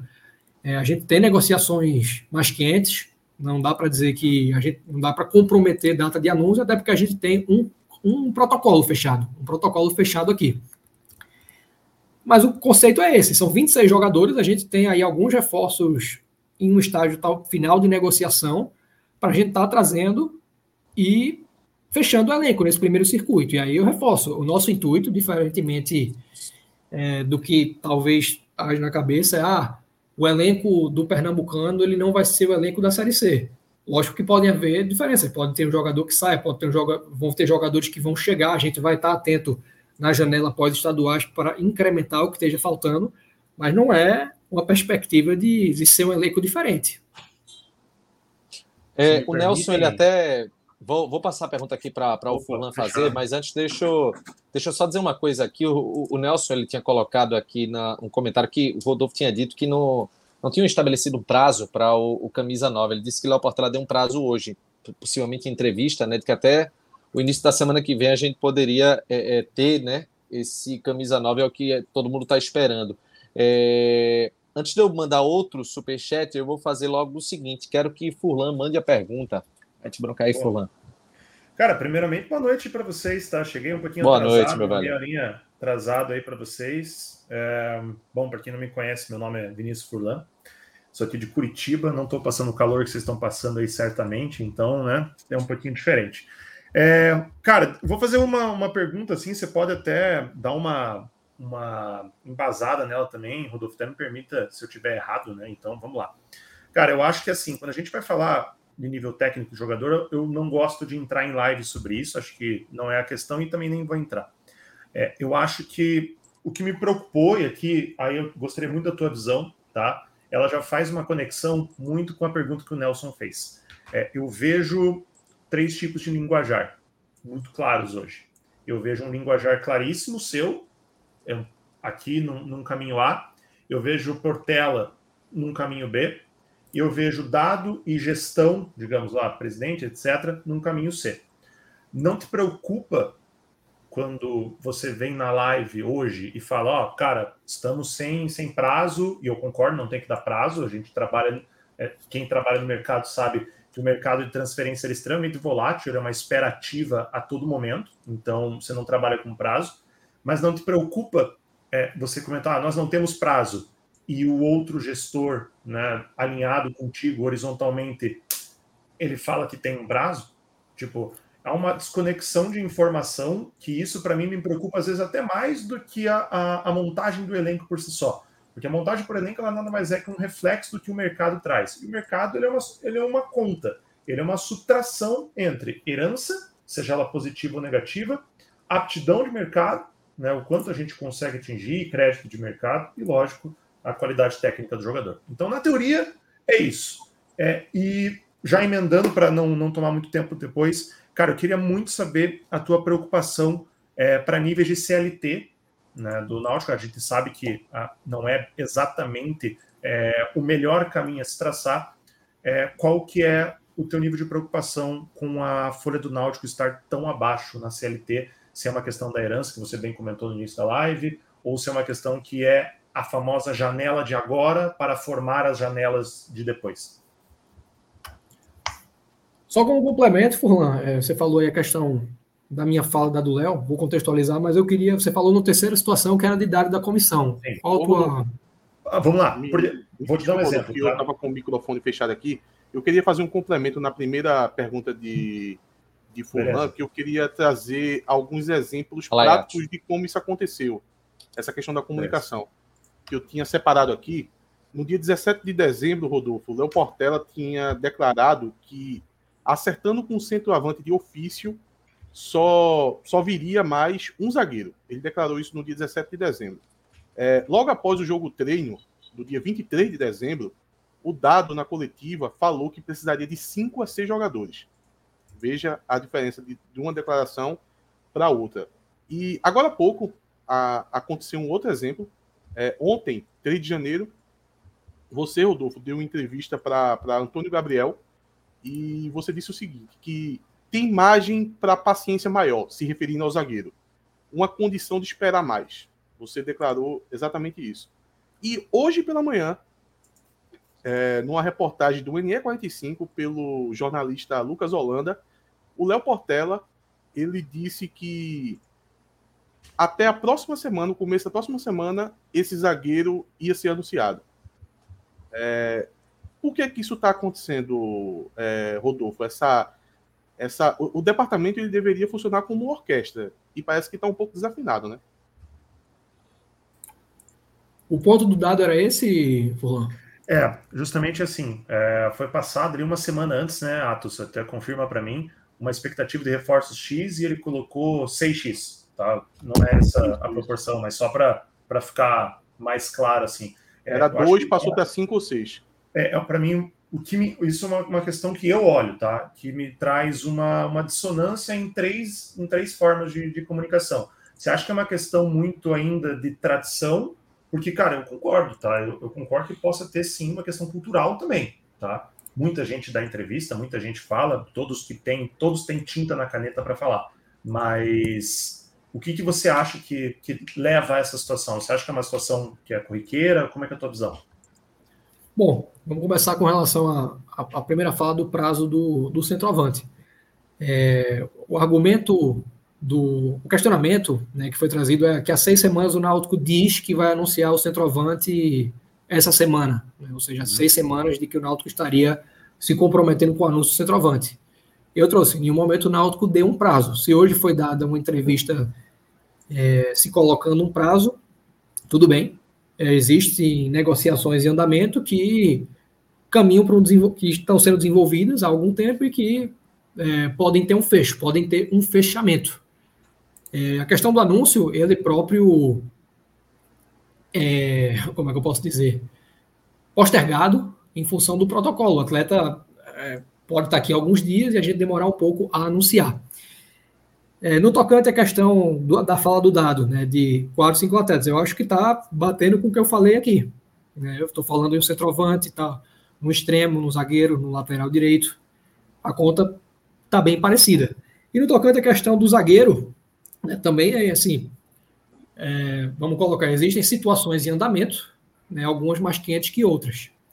A, a, pergunta do Antônio Gabriel ela foi muito mais contextual, é, no sentido de vocês têm hoje quatro zagueiros. Né, ele falou na situação do Anilson, que era um jogador que estava na lateral direita e depois o Dado encontrou é, a situação dele como zagueiro. Ele jogou a reta final da Série B assim, jogou contra a Chapecoense, Chapecó como zagueiro, jogou contra a Ponte Preta nos aflitos como zagueiro, fez toda a pré-temporada como zagueiro. E, além disso, tinha o Diego, que é um atleta que está no segundo ano de profissional, vindo da base. E por conta mas, disso... desculpa, desculpa interromper, só parece que o Nilson me, me, me encafifa um pouco. É muito pouco para considerar que ele é zagueiro já, não? Assim, ele tem quantos anos? Os 23, né? Ele jogou durante, tipo, 12 anos da formação dele de atleta como lateral. Inclusive foi formado na base do São Paulo como lateral. Ele, já, ele jogou como zagueiro durante o tempo já? Ah, tá. Então tudo bem. Fez básico achei que, achei, Não, é porque eu achei que isso era uma novidade, assim. Não, não é não. Fez os últimos jogos como zagueiro. Não, então beleza. É, os últimos jogos. Então, ele, volta. Ele tem uma formação então... também lá, cara. É, a formação dele. É e volta. Nove... Então prossegue, prossegue aí, Rodolfo, para a tua resposta, para não perder, para a gente não perder o fio da meada. Não, é assim, só como contexto, é o mesmo dado, nove anos atrás, João Ananias subiu como lateral direito da base em 2012, foi emprestado para acho que Trinidad e Tobago em 2013 e o Dado puxou ele para uma primeira volância e ele performa muito bem assim. É um caso similar em que muitas vezes já tem percepção. Isso é comum no futebol. O Elias, que foi seleção no, no Corinthians, é, jogou no Flamengo, no Bahia, ele chegou no Náutico como atacante, era um atacante de velocidade, e depois virou volante. O Wallace Pernambucano, ele era meia, foi adiantado. O Elton, né, que a gente vê o nome na imprensa, né, que é um dos nomes especulados no Náutico, ele era volante no Santo André e virou centroavante com o tempo. Isso não é uma coisa é, assim, não é, não é uma coisa rotineira, mas não é uma, uma aleatoriedade do futebol. É, e no que diz respeito ao, ao complemento da fala é você tem que analisar muito qual é a pergunta que está sendo feita né, para as diferentes pessoas. A pergunta para o Léo pode ter sido: ah, vocês têm a expectativa de fechar com um zagueiro? E a pergunta do Antônio foi: como é que vocês veem a situação de um zagueiro? E eu pontuei que a gente tinha paciência no caso. Você tem que olhar muita pergunta que está sendo feita. Não é como se a gente tivesse abrindo uma live no Instagram, o Léo lá dizendo, é, pessoal, fiquem tranquilos que a gente tá com muita pressa de fechar o zagueiro. Né? A gente quer fechar até semana que vem. Ele, é porque o mercado vai gente... reagir. O mercado vai reagir a isso também, né? não adianta. Exato. E a, a, pergunta que foi feita é como é que vocês veem a condição de contratar um zagueiro? Com calma, com paciência. A gente tem quatro. A gente tem quatro. Se, assim, se existe um questionamento quanto à parte técnica, é o que eu falei, você, existe todo o direito da parte da torcida de fazer esse questionamento. Existe todo o direito, e só o, o jogo pode provar é, o contrário. Só o jogo pode provar o contrário. Só a sequência de jogos, só o convencimento na prática. Mas você tem que olhar a pergunta que está sendo feita, velho, para o treinador, para mim, e, basear. Eles responderam. É, eles responderam a, a, mesma pergunta de maneira diferente. Aí você diz: ah, o departamento está em contradição. Você perguntou para o Rodolfo se ele tinha pressa para fechar o zagueiro e ele disse que era urgente. O Léo disse que não. É, e na verdade o que ele pontuou é que a gente tem a expectativa de fechar o quanto antes. E existe essa expectativa. Uhum. A gente não quer. Quando eu digo assim que a gente está sendo paciente, não é que eu, eu quero anunciar o jogador em fevereiro ou em março. Eu quero anunciar o quanto antes. A gente quer que esteja aqui. Só que a gente tem que respeitar esse processo, porque eu não vou estourar orçamento. Né? Eu não vou pagar 40 se eu só posso pagar 20, eu não vou pagar 20 se eu só posso pagar 10, eu não vou pagar 80 se eu só posso pagar 30. E dentro desse processo, a gente entende que, em detrimento de trazer um nome para dizer, de novo, está fechado o elenco, está aqui o centroavante, e depois ter que trazer mais um e ter arcar com custo rescisório e trazer é, o atleta para uma nova inscrição. não vou estar tá fazendo isso. Existe um custo de inscrição também, é, é quase um salário. Enorme, é o que eu falei aqui antes de você chegar a falar. O custo cara, é, teve a... que, é, é bastante custo, coisa, cara. O custo de inscrição ele equivale ao custo ao salário de um jogador de primeira prateleira da Série C. É como se eu estivesse pegando um mês de salário de um atleta Sim. de top de linha na Série C e estivesse colocando só na parte burocrática. Aí se eu, se eu refaço o elenco várias vezes, é o segundo mês de salário. Daqui a pouco eu chego no trimestre. Assim, teve um complemento da pergunta, teve um complemento da pergunta de, de é. Furlan para Rodolfo sobre a folha salarial, se não estava achando preocupante por ela ser muito abaixo ah. dos demais times da, da Série C. Em CLT. sim. É, existe um respeito muito ao que está previsto, um respeito absoluto pelo que está previsto em legislação, 60% em CLT, 40% em direito de imagem. Isso é, é básico. E, cara, eu não tenho como responder pelo que qualquer outro time está fazendo no mercado. Eu não posso balizar o mercado do Náutico, ah, porque tal time contratou tal jogador que poderia ser interessante aqui. Eu acho que o nosso diferencial no ano ele é esse, essa convicção em cima do processo e a gestão dos processos. Você vai ver aí inúmeros times que começaram o ano com uma puta perspectiva. Você pode até falar do Náutico em várias situações. Né? Um, um mercado é, encorajador, um mercado muito bem avaliado. Até o próprio mercado do ano passado. O mercado do ano passado, em, em alguns aspectos, foi extremamente elogiado o mercado de, de janeiro. E foi um ano que deu quase tudo errado. Foi um ano de pouca convicção.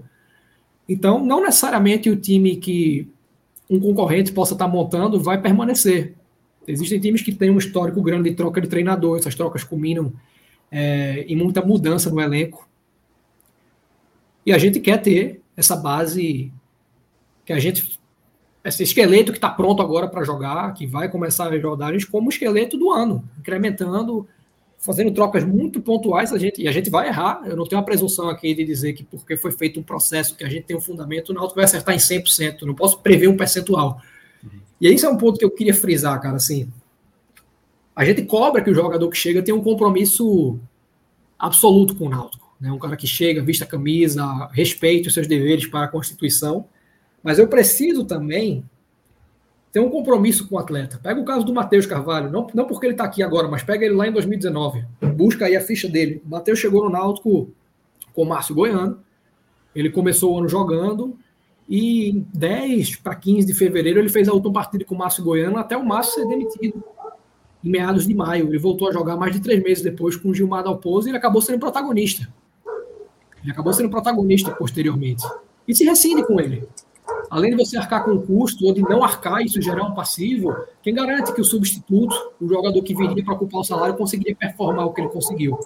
Então, cara, como aconteceu no jogo treino, como pode vir a acontecer em algum momento, sobretudo nesse primeiro momento de entrosamento, né, de entendimento de alguns conceitos, vai ter jogador que está exposto ao erro, que pode errar num, num, num percentual maior do que vai errar com consistência. E não vai ser por isso que esse cara vai ser dispensado. A gente vai submeter o cara a um processo corretivo, de análise, é, de uma atenção maior que já é dada em treino, e a gente vai tentar reverter isso. E se a gente perceber que é, não dá, não é possível você fazer essa reversão, nós vamos é, ao mercado, nós vamos buscar repor isso de alguma forma. Rodolfo. E assim, Rodolfo, até para poder. Agora uma pergunta um pouquinho mais técnica. Desculpa aí, pessoal, quem tá. Pode ir, vai. Desculpe aí, vamos lá. É a cara, tem, tem, um dado bem interessante, cara, dos últimos dois, dos últimos dois blocos de acesso, né? Ou seja, os últimos oito times tiveram acesso na, da Série C para a Série B, tá? Foram 33 zagueiros utilizados, ou seja, né, sete times com, é, com dupla, né? Zagueiros e um time jogando com três zagueiros, contando os reservas, tá? Então foram 33 zagueiros utilizados. E a gente trabalhando, cara, é, existe hoje uma porcentagem de perfil baseada próxima a 90% de que esses times de acesso tiveram um perfil da zaga. Tá? E esse perfil da zaga foi baseado em um, um zagueiro pela esquerda, que a gente considera um zagueiro mais rebatedor, é um cara de rebatida de bola, normalmente um cara mais experiente. A média de idade desse zagueiro pela esquerda, na teoria, foi acima dos 27 anos, tá? Então isso é o primeiro ponto. E o outro zagueiro, um zagueiro de teor mais veloz, né? Um pouco mais novo, que possa também jogar pela lateral direita, né? É, esse perfil na tua cabeça foi algo seguido por para Denilson e Anilson? Foi algo. Não, não, não acredito em acaso no futebol, mas foi algo que vocês acreditam que é uma sequência para o ano? até para os próximos álbuns que vão vir? Ou foi algo muito tipo, pô, acabou que deu certo, o que a Nilson pode jogar aqui, show de bola, pô, Denilson, quando ele veio, eu até comentei, cara, ele é o zagueiro é, que talvez ele com uma, uma referência ao lado ele possa subir mais. Então, qual foi a tua visão nessa construção da zaga de momento, 4 de janeiro? Qual que é a tua visão? Boa, cara, vou tentar ser, ser breve até porque eu acho que dá para ser breve, não precisa fracionar muito essa, essa resposta.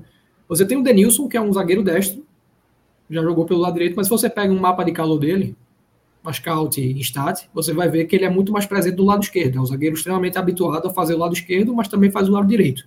Então dá uma certa versatilidade.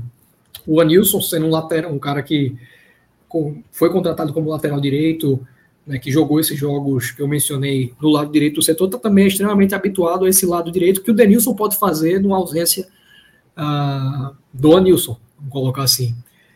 Então a gente tem Denilson e Anilson para o lado direito, e você faz a interseção do Anilson para o lado esquerdo também, um atleta que tem esse mapa de calor mais projetado ali. Você tem o Odivan, que é canhoto, e o Diego da base, que é canhoto. E vai vir mais um nome, né, um nome que a gente procura com expertise maior para o lado direito, porque a gente entende que passa a se ter um, um balanceamento de 3 para 3, contando o Denilson como o cara que faz as duas.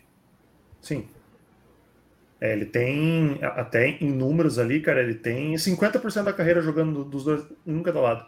Então. Mas é, é bom lembrar que os últimos jogos dele de zagueiro, ele foi o péssimo, né? Assim, Denilson? Não, o Anilson jogando de não. zagueiro pelo Naldo foram jogos horríveis, né? Cara, ele, ele, ele, pode ter feito uma base, ele pode ter sido um jogador incrível, posso... assim, mas... É, Minha opinião sobre o Nilson, cara, eu acho que falta um teor de concentração nele muito claro, né? Então acho que ele, ele perde a concentração muito rápido no jogo. E algum, ele tem alguns aspectos positivos, como altura, porte físico, noção de bola. É, ele, cara, os números dele são muito óbvios, muito claros também, para é, de forma positiva, mas ele perde muita concentração. E isso normalmente é baseado não só nele, não só nele, né, cara? É baseado no setor como um todo. Se você for ver do lado do Anilson, ele joga no lado direito. Hoje, na minha visão, a principal carência do elenco é a lateral direito. É muito mais complicado é... sem, a, sem uma referência ali do lado. Você jogar na esquerda, você joga com o Diego Matos. É muito mais próximo de, de você ter um rendimento, entende? Vamos fazer o seguinte, vamos ver alguns superchats aqui. O Pedro Sete mandou perguntando o seguinte: Rodolfo, você falou em critérios conceituais como um fator na formação de elenco. Qual é o tipo de atleta que interessa ao Náutico hoje, quem define isso? Eu acho que o quem define isso primeiro é a questão é, é financeira, né? Que eu estou vendo pelo, no final das contas que está atrapalhando muita coisa. Isso não seria diferente, né? Todo mundo já sabia. Mas além disso, como é esse perfil? Para responder aqui ao Pedro Sete, Rodolfo. Boa. Acho que eu cheguei a falar, né? Não vou repetir todo o detalhamento, mas o fato de que a gente recebeu um documento norteador com características por posição que o treinador pleiteava obter para desenvolver esse modelo de jogo. É, isso foi a base do trabalho. Aí, que tipo de atleta interessa ao Náutico? Dentro das características que se passaram, a gente procura né, algumas condições que favoreçam, primeiro, essa característica de um cobertor curto. Você tem a situação do Matheus, que já jogou de, de falso 9, já jogou de extremo, já jogou de meia. Então não é que a gente está contratando ele de forma indefinida, ele foi trazido uma certa caracterização, mas ele pode, numa necessidade, dar um complemento. Você tem o Denilson que faz dois lados do setor. A gente já tem o Vitor que faz a lateral direita né, e faz a função mais interna. Essa é uma característica importante que a gente não aplica como um, um pré-requisito, mas é um bônus importante, pode ser um fator de desempate entre dois nomes que estejam sendo avaliados. Ah, a gente procura, obviamente, ter um balanceamento em cima de nomes que a gente tenha uma convicção de projeção também, além de, da capacidade de entrega presente, que é o que a gente mais precisa, e que possam trazer uma certa longevidade para a gente poder sustentar o esqueleto, independente de acesso, independente de, de a gente falhar nessa missão. E, cara, assim, eu me. É, eu me privo de entrar numa caracterização muito individual em certos atletas por causa que isso gera uma expectativa. E o momento a gente sabe que ele é ruim, que o torcedor ele tende a responder de forma negativa a qualquer é, caracterização que se traga de um determinado atleta, porque além de gerar uma expectativa, pode ir de encontro ao que o torcedor avalia dentro do que ele viu no jogo treino, que é uma coisa muito contextual. E é, eu acho que isso é um, um, cuidado que a gente tem na exposição do jogador que a gente traz, mas de novo dizendo que o departamento de futebol, a diretoria de futebol, a gente tem essa autonomia de trabalho, né, de definir premissas, né, de trabalhar em conjunto, e a gente tem tido muita abertura com o treinador, Dado é um cara extremamente aberto, é um cara que recebe nomes, é, nome, a gente tem, nomeadamente, é, o Breno participando ativamente, ele passou um tempo no Paraguai, ele produziu material dos dois atletas que vieram. Esse material ele não foi ignorado, o próprio Dado assistiu os jogos dos dois jogadores, discutiu algumas situações e se trouxe dentro da convicção que eles têm a capacidade de estar aqui e entregar. Então a caracterização ela é muito clara, porque a gente recebe esse documento é, dizendo quais são as, a, a demanda quantitativa por posições. Eu preciso de três volantes, eu preciso de tantos extremos, de tantos zagueiros, e eu quero que esse zagueiro cumpra essas funções, ele tenha essas certas características físicas. É, e dentro disso a gente vai, obviamente, em várias situações a gente não tem como comportar tudo por limitação.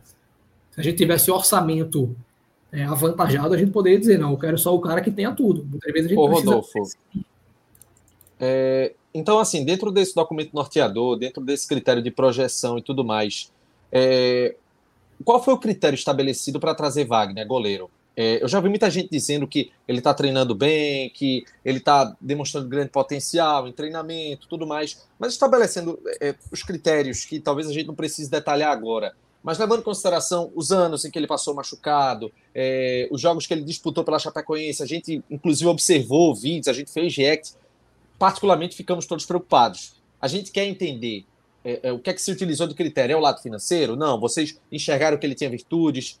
Como que é essa questão de Wagner? Vamos tentar dar uma esclarecida nisso aí para quem quer tá mais um goleiro aqui. também, né? Até o Sinaldo quer mais um goleiro também para complementar. Boa. É, vamos lá. Eu acho que na divisão né, da pergunta, da parte médica que você apontou e da, da, da parte técnica, né, que foi o principal fundamento, vamos começar pela parte médica. Todo jogador né, ele é investigado nesse aspecto, sobretudo um atleta que tinha, de fato, esse período de inatividade. Esse período de inatividade. Eu, pessoalmente, conversei com o, o médico da Chapecoense responsável pelo tratamento de Wagner, doutor Mendonça, mas eu não sou um especialista. É uma triagem inicial para entender uma opinião que foi contextualizada com o repasse desse contato do médico da Chapecoense para a equipe médica do Náutico, para que a gente pudesse entender é, o que existia, de fato, nesse aspecto. Posteriormente, o atleta foi avaliado em testes de força básicos para qualquer atleta. Todo atleta, independente do grau da lesão que ele tenha tido, foi submetido a um exame de imagem para a gente ver se existia alguma avaria é, que comprometesse funcionalmente o jogador, que desse uma preocupação médica maior. E se ele foi anunciado é porque a gente está tranquilo, seguro com relação a tudo isso. Isso diz respeito à parte médica. Ela não compromete o funcionalmente, ela não traz nenhum tipo de comprometimento. E a avaliação técnica que foi eventualmente feita aqui, cara, é, eu pessoalmente assisti né, algo muito minucioso feito em conjunto pelo Centro de Inteligência junto com o Ceará. O Ceará, preparador do goleiro, é um cara que tem uma facilidade muito grande no manuseio desses softwares. Ele consegue utilizar isso bem. E a gente avaliou, né, sobretudo, o recorte do atleta na Série B. A gente entende que houve jogos que ele deixou a desejar. A gente entende que, por, por exemplo, no lance lá do gol do, do Geovânio, né, no, no rebote do chute de Jean Carlos, ele não tomou a decisão correta, o rebote. É, um chute de fora da área. Ah, tá. E existia um diagnóstico traçado para o que a gente entendeu como erros e que eram uma questão de treinamento, uma questão de um trabalho que a gente tem a condição de executar, que vem sendo executado, na verdade, o que você trouxe a respeito de treinamento, ele é fidedigno. Embora eu possa dizer é, que eu entendo que isso não vale nada para o torcedor. O cara não adianta o cara ser um leão de treino se ele não corresponde em jogo. É o que a torcida quer ver. O recorde da torcida ele nunca vai ser o treino, ele vai ser o jogo. E todo atleta precisa responder dentro de campo. E a gente tem uma confiança que o jogador vai responder. A gente tem esse entendimento de que uh, eu, eu, particularmente não tenho nenhum tipo de, de visão de ah, o torcedor tem que esperar ele jogar para criticar, é, tem que dar a paciência dele jogar. Não, acho que são os, os produtos dos tempos que a gente vive. Né? O torcedor ele tem acesso à informação e ele tem é, algum nível de, de profundidade para fazer a avaliação dele, ainda que não seja um nível especialista. O nosso preparador de goleiros do Ceará, é, ele, é ele, vinha sendo, agora ele está dedicado full time ao Náutico, mas enquanto ele era o preparador auxiliar, ele acumulava essa função junto à preparação de goleiros da seleção feminina, né, que existe um, uma certa triagem para se, se elencar um profissional para tal, o, esse tipo de profissional ele é muito bem remunerado também, e é porque ele é um profissional que se capacitou para isso, que tem um conceito de trabalho, é um, um profissional com quem a gente está bastante satisfeito no dia a dia. E eu acho que só o tempo né, pode justificar isso. Eu não acho que a minha defesa em argumentos aqui, sustentando que tecnicamente a gente caracterizou o atleta com toda a condição de vir e de responder, com o entendimento de que houveram jogos em que ele.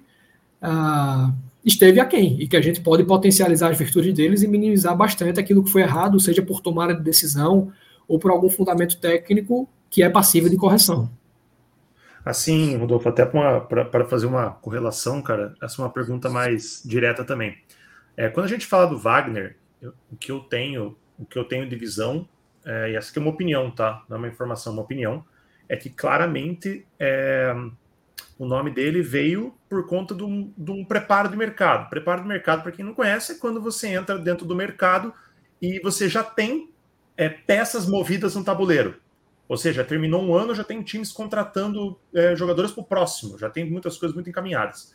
É, me parece que o Wagner foi uma situação baseada nisso pelos outros clubes.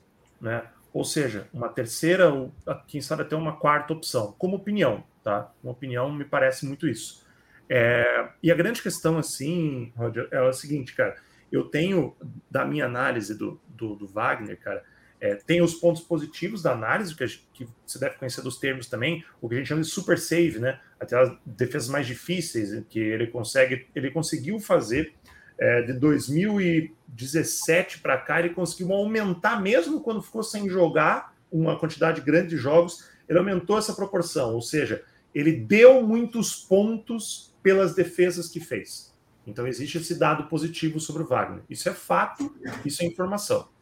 E existe também os, o ponto contrário a ele, tá? Eu queria e que também daí, por exemplo, é, aqui eu estou lendo aqui pelo, pelo monitor, né? Cara, é, perna dominante, dificuldade de domínio, rebate, construção. Ele diminuiu o índice de defesa com salto, que na minha opinião não sou médico, mas é provável pela lesão que ele teve com o passar dos anos. Número baixo de defesas de curta distância, é, um número alto de falhas na carreira, mas isso é muito relativo, porque o, o, o Instat ele dá uma visão, mas às vezes não é bem uma falha. E a proporção de falhas versus jogos ela, ela é alta para goleiro. Tá?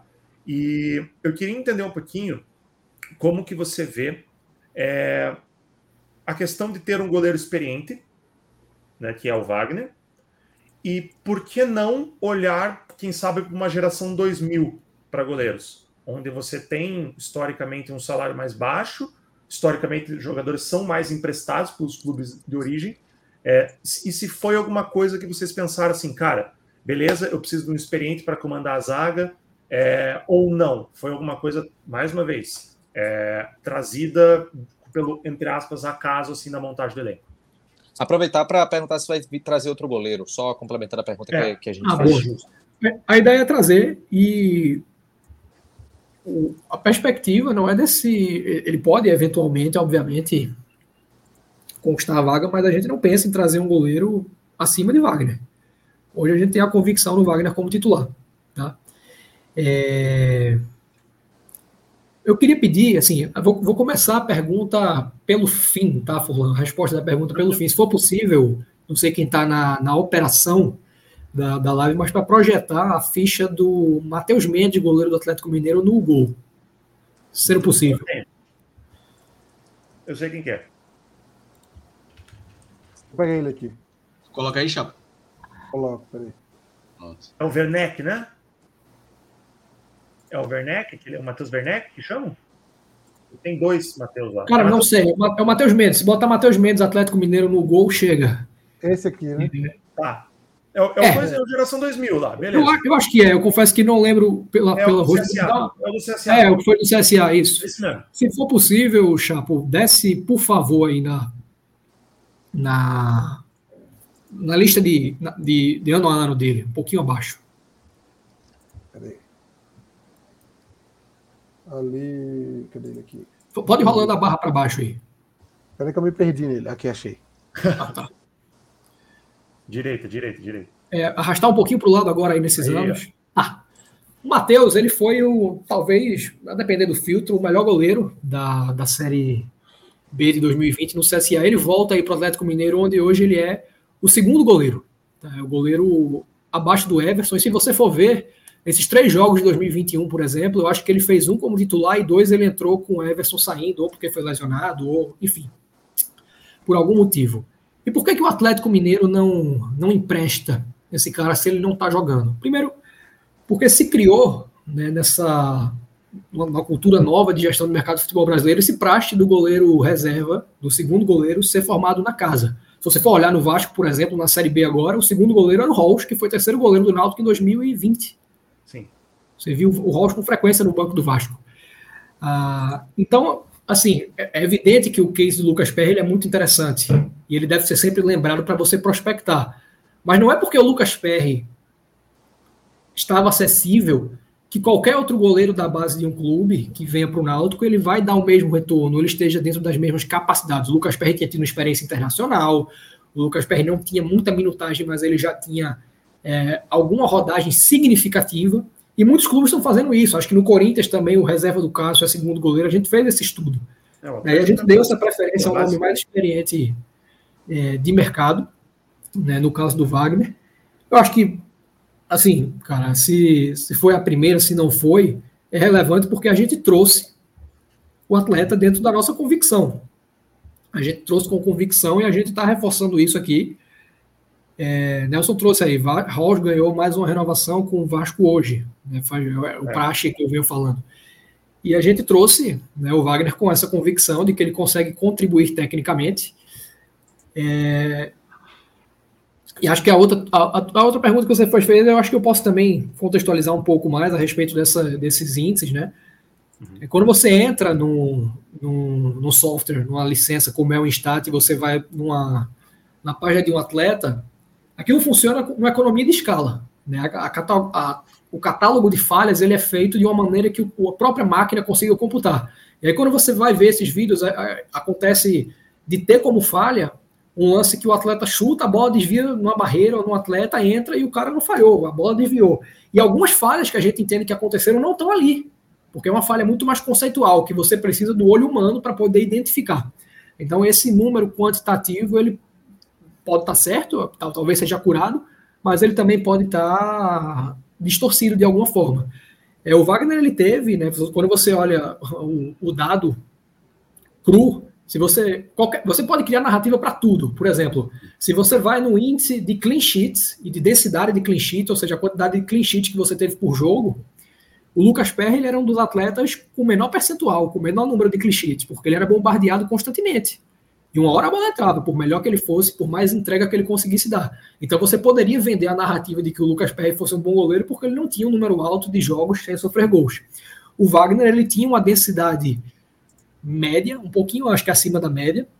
E além disso, a gente fez essa avaliação mais aprofundada de que as clean sheets que o, que o Chapecoense acabou tendo em alguns jogos, é, até talvez majoritariamente, foram decorrentes de boas defesas do Wagner. É o jogo do Vila Nova, que foi, foi lá fora de casa, que ele fez uma defesa no primeiro ou no segundo. É o jogo do Grêmio, é, que ele defende uma falta no segundo tempo, que ele faz uma defesa de curta distância, abafando o chute no primeiro tempo. É, então a gente viu tudo. Cara, eu, de novo, eu não tenho como querer comprar uma briga aqui e dizer é, que a avaliação de um torcedor, de um conjunto, de uma maioria de torcedores, ela é errada. Ela é, é aquilo que o torcedor consegue puxar e a gente, é, num aprofundamento que eu garanto ser muito mais debatido, muito mais é, aprofundado, a gente entendeu que o atleta tem toda, tem toda a condição de contribuir como vem contribuindo, como vem contribuindo.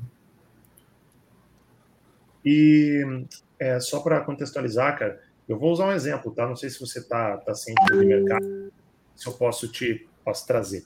É, eu acho que em questão financeira eu não consigo entrar. Né? Você sabe, eu tenho. Bom, eu tenho às vezes acesso ao bid, eu consigo ver. Questão salarial, acho, que dá para cravar.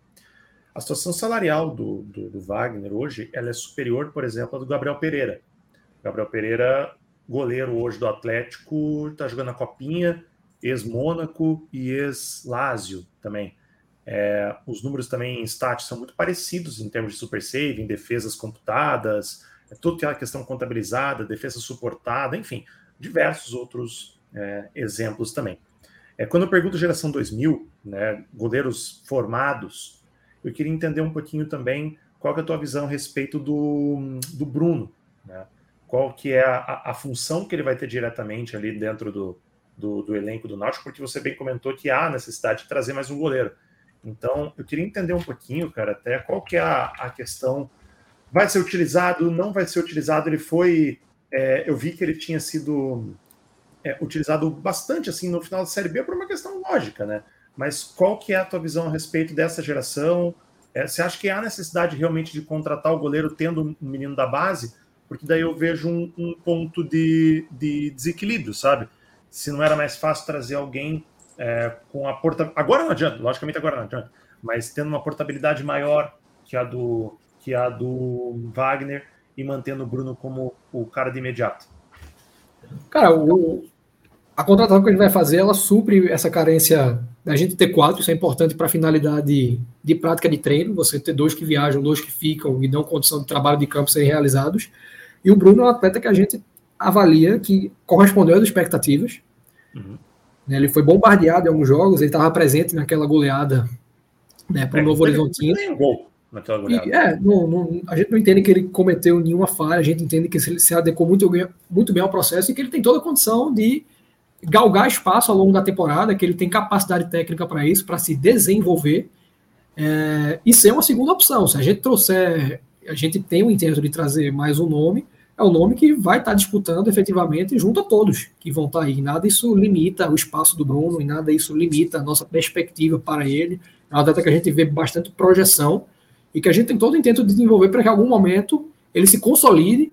Né? Ele já foi, ele pode voltar a ser, é, mas a gente tem o intento dele se consolidar como o principal goleiro do Náutico em algum momento. E por parte da preparação do goleiro, onde há especialidade, é, a avaliação dele é muito positiva, é muito positiva. Mas a gente precisa hoje desse quarto nome, é, a gente já tem um terceiro que também é da base, é, e trazer mais um nome é um desfalque bem relevante, porque é, a gente subiu o Bruno de lá, ou até no ano passado ele estava, o Vitor ele vai ser um goleiro que vai estar tá compondo o treino, mas também é, junto acho que a categoria sub-20, e a gente vai trazer um quarto nome para estar tá complementando o trabalho. Entendi. Chapo, faz a pergunta aí agora. Então, Rodolfo, é, ouvindo tudo que foi falado nessa live de agora, é, e as conclusões que foram passadas, em miúdos para o torcedor, a gente vai ter que fazer com que o torcedor acredite nisso, que a Nilson será o zagueiro que vai resolver o problema. A gente vai trazer mais um, né? A tendência é trazer mais um. Então, é Denilson, a Nilson, Odivande. Eu, eu, vou, eu vou focar muito na zaga a, princípio, porque é o que a gente teve um calo aí de anos e anos, já uma sequência de anos com o mesmo problema, que a gente tem é, uma quantidade pequena de zagueiros. Então a gente vai ter que confiar em Odivan, que jogou seis jogos no ano passado, em Diego, que é da base, em Denilson, que é um jogador que tem uma carreira até mais. É, diante desses, dessas opções, é um, zagueiro, é um jogador até que tem uma carreira mais assim, digna. É, momentos bons, momentos meio irregulares, mas ok. E o Anilson, que é um jogador que, sim, é, fez uma base na, na, defesa e tal, mas não é aquele jogador especial, é um zagueiro, zagueiro, né? É um zagueiro que está ali é, fazendo uma das suas duas funções e esse, esse novo zagueiro que está por chegar.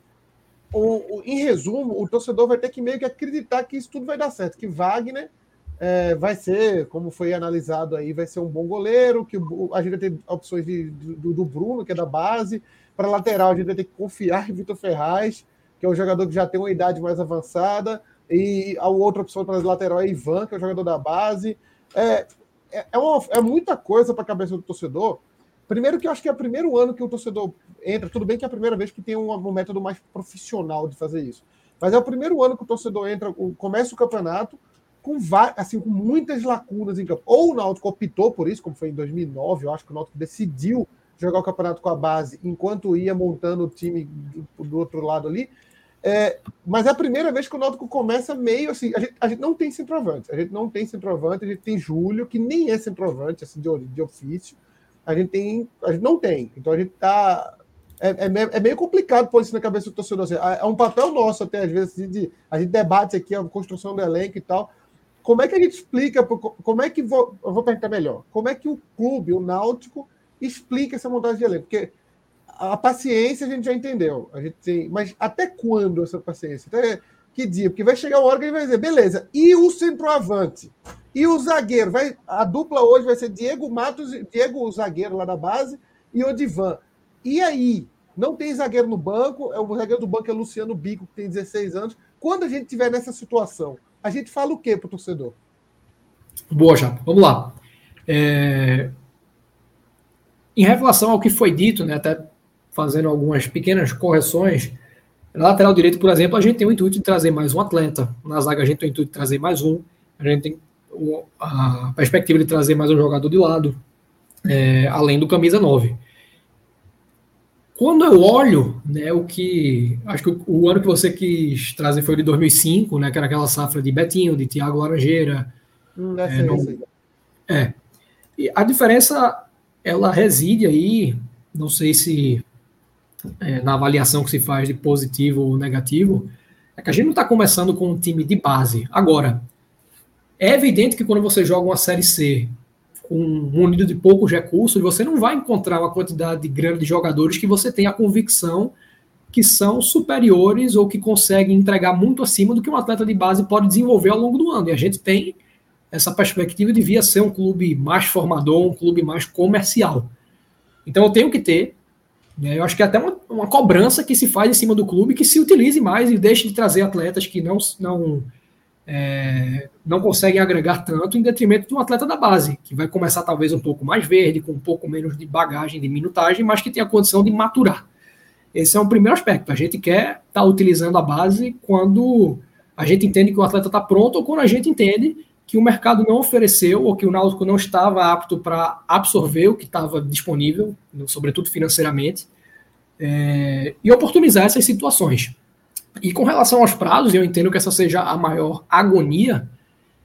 Cara, como eu falei, nosso intuito é fechar o quanto antes. A paciência que a gente contextualiza aqui não é de, ah, eu, de novo, não quero estar tá trazendo, fechando elenco no meio de fevereiro, nem no meio, no fim de janeiro. A gente quer estar tá acelerando, a gente tem algumas negociações mais quentes que podem andar mais rápido, né, que estão no estágio final para serem concretizadas, e a gente quer ter o time fechado quanto antes, né, com alguns nomes que são, é, talvez, não por, por qualquer tipo de demanda externa, mas pela própria projeção de mercado que a gente fez, mais rodados, talvez mais conhecidos, mais sonoros ao ouvido do torcedor. E não necessariamente esses atletas têm uma, um, uma, não necessariamente não, esses atletas eles não têm uma margem é, de convicção maior. Eles podem ser atletas com uma amostragem de jogos maior, que trazem um embasamento maior, mas a convicção a gente estabeleceu é, em cima de várias situações. Eu acho que a gente deu pistas, vamos dizer assim, de qual é a nossa fundamentação em cima de vários jogadores ah, quando a gente anuncia o Matheus Carvalho como meia, quando a gente coloca tempo de contrato de cada atleta. São situações que a gente posiciona para mostrar um pouco, para que o torcedor possa ter elementos que, ah, esse atleta foi trazido em função disso. É lógico que isso é, vamos dizer, um topo de iceberg. Tem várias situações internas que a gente não vai expor, porque a gente entende que é uma exposição também dos atletas. Então a gente quer ter esse elenco fechado o quanto antes, dentro do que a gente julga pertinente para um fechamento. Tá, primeiro ponto. E, cara, é o que eu falei, assim, a respeito de situações que você pontua, ah, porque determinado jogador tem fez um ano em que ele jogou muitos poucos jogos numa competição de um nível menor. Tudo bem, talvez não seja o critério que a gente olhou, isso faz parte do todo, mas a gente caracteriza com a profundidade que vai além disso. Né? O que é que esse jogador fez antes, quais são as referências que a gente colheu dele é, na contribuição que ele dá de característica, na, na, margem de projeção que ele tem. Isso vale para todos os atletas contratados. Então, de novo, o elenco não está fechado, a gente não tem é, o intuito de demorar nesse fechamento. Algumas situações podem ainda demorar, não estou dizendo que irão, mas podem. Uh, e, sobretudo, a gente precisa se provar. Eu não tenho, assim, como você disse, ah, como é que a gente defende? Não defenda. Continue questionando. Continue dando, vamos dizer assim, uma pressão na, nos canais que vocês têm, cobrando. Eu acho que o papel de vocês é ele, é esse. Esse é o papel que vocês têm. É de cobrar, né, de questionar, de fomentar esse debate, e a gente tem, óbvio, a disponibilidade de estar aqui, de explicar aquilo que é passível de, de explicação, e vocês precisam continuar questionando. É o papel de vocês. O nosso é esse e a gente precisa provar no campo. Atos ou Clauber? Deixa eu fazer só uma pergunta. Só para avançar um pouquinho na pauta. É... Você falou que a montagem do elenco é feita baseada no modelo de jogo. E aí eu queria saber esse modelo de jogo, qual é? Assim, obviamente você não vai entregar tudo, mas uma ideia superficial, pelo menos. E se a diretoria participou, se foi uma coisa mais de dado e a comissão técnica que montou esse modelo de jogo. Qual é a nossa avaliação? com relação ao modelo. A gente não define modelo, eu não escalo, eu não tenho profundidade para opinar, né, para embasar um modelo de jogo. Essa não é a minha função e eu acho que da minha parte eu seria uma ingerência. Você, você tem que jogar dessa forma. A maneira, a sua maneira de jogar está errada. Eu estou falando de um profissional que está é, que já jogou Série A, tem títulos relevantes na carreira, que eu acho eu, eu já tinha uma opinião concreta e eu venho fomentando ao longo do tempo, que é um puta profissional, dado, gosto demais da metodologia, acho que tem uma sinergia muito grande. E o que eu considero é que o modelo de jogo dele é muito cinético com a cultura do clube. Tanto no sentido de utilizar o atleta da base, é o que eu estou falando, é um, é um, treinador que lá atrás pegou um João Ananias, era um prata da casa desutilizado com a perspectiva de vida curta no clube, que foi elevado ao nível de performance de primeira prateleira, primeira prateleira de Série B. E que está utilizando, está dando essa resposta, é um cara que entende o momento, que tem um posicionamento muito claro, que cobra e que é passível de cobrança. E a gente está bastante satisfeito com isso. O modelo, cara, no nível do jogo, ele não vai ser diferente do que vocês viram a nível de ideias na Série B. Existem muitas questões circunstanciais dentro do que aconteceu na Série B, em função do posicionamento de um ou outro atleta, que talvez a gente não veja esse ano, justamente por a gente estar tá conseguindo pensar desde o início essa montagem. Mas não vai ser diferente do que vocês, muito diferente do que vocês viram. É, eu acho que é um modelo muito aderente àquilo que o clube aceita culturalmente o que a torcida costuma responder bem. Bom, é... Temos aqui, antes, da, antes de vocês continuarem, deixa eu passar aqui alguns comentários no, no Superchat. Que o, o, o Eduardo Cavalcante, que sempre tira uma brincadeira dizendo que o trabalho do traficante é menos difícil que o de Rodolfo. É, temos o Gian, que, tá, que fez uma pergunta aqui sobre o Léo Passos. Como é que está a situação do Léo Passos, hein, é, é, Rodolfo? O Léo ele teve né, uma lesão em que o atleta, o procedimento basicamente é um acidente de trabalho, o que acontece com o jogador, como no caso do Léo e de outros, ele sofre um acidente de trabalho em que ele não tem condição de executar esse trabalho. E o Náutico passa a ter uma responsabilidade em cima disso, né, de dar o suporte, de fazer um, uma série de situações. E dentro desse retorno dele, a previsão legal é que ele tem o direito a uma estabilidade de um ano nessa volta. Essa é uma estabilidade da qual o jogador ele pode abrir mão assinando uma carta de próprio punho dizendo eu, é, Rodolfo, eu, Leonardo, abro mão é, da estabilidade para ele se colocar no mercado para outros clubes. Essa é uma prerrogativa do atleta. Ele tem o direito. Mas vocês contam com ele? Cara, hoje ele não é uma opção de curto prazo, ele é uma opção de médio prazo, um atleta que, pelo momento da lesão dele, ele estaria voltando na reta final do Campeonato Pernambucano, no momento de transição. Então, dificilmente ele seria utilizado antes da Série C, se o intento dele for permanecer é, no Náutico, for fazer uso desse direito de estabilidade que ele tem. De que forma a gente conta com ele? Ele faz parte da folha. Ele faz parte da folha, porque o Náutico tem uma obrigação para com o atleta. Então ele faz parte da folha. É, Rodrigo, a minha pergunta você... vai. Fala, fala logo aí, nessa... então. Fala logo aí. Fala, fala, fala. Depois eu passar aqui a pergunta. vai nessa direção é, da, da questão da folha. Rodolfo, o, o Náutico, ele ele está entrando agora em 2023, talvez com. Talvez não. Eu, estou bem convicto que é a menor folha do, dos últimos 20 anos, 22 anos do, do Náutico, porque o presidente do Náutico, Diógenes Braga, declarou, acho que por duas vezes já, que a folha seria em torno de 400 mil. Quando a gente teve uma folha tão baixa é, quanto essa, foi em 2018. Eu acredito que na Série C já estava maior do que isso, mas mesmo se a gente for pegar ali no primeiro semestre, eu acho que quando o Náutico termina o Campeonato Pernambucano, estava mais ou menos por ali. Ainda mais se você for pegar a questão de inflação, desvalorização monetária. Então eu acho que é a menor folha dos últimos 20 anos do Náutico. Só que o Náutico tem objetivos a cumprir. O Náutico precisa subir para a Série C. Eu acho que isso aí é, é, é prego batido e ponta virada para você, para o departamento. Isso aí é uma definição que tem. É, só que, diante desse, dessa folha baixíssima, a gente tem os salários de Brian, de Souza e de Léo Passo, que você acabou de citar. Esses três salários são os três maiores salários do elenco. Então a gente tem os três maiores salários do elenco de uma folha baixíssima que não estão em campo hoje, não estão colaborando dentro de campo hoje. Como é que vai fazer essa mágica? Como é que o Náutico vai subir nessa situação?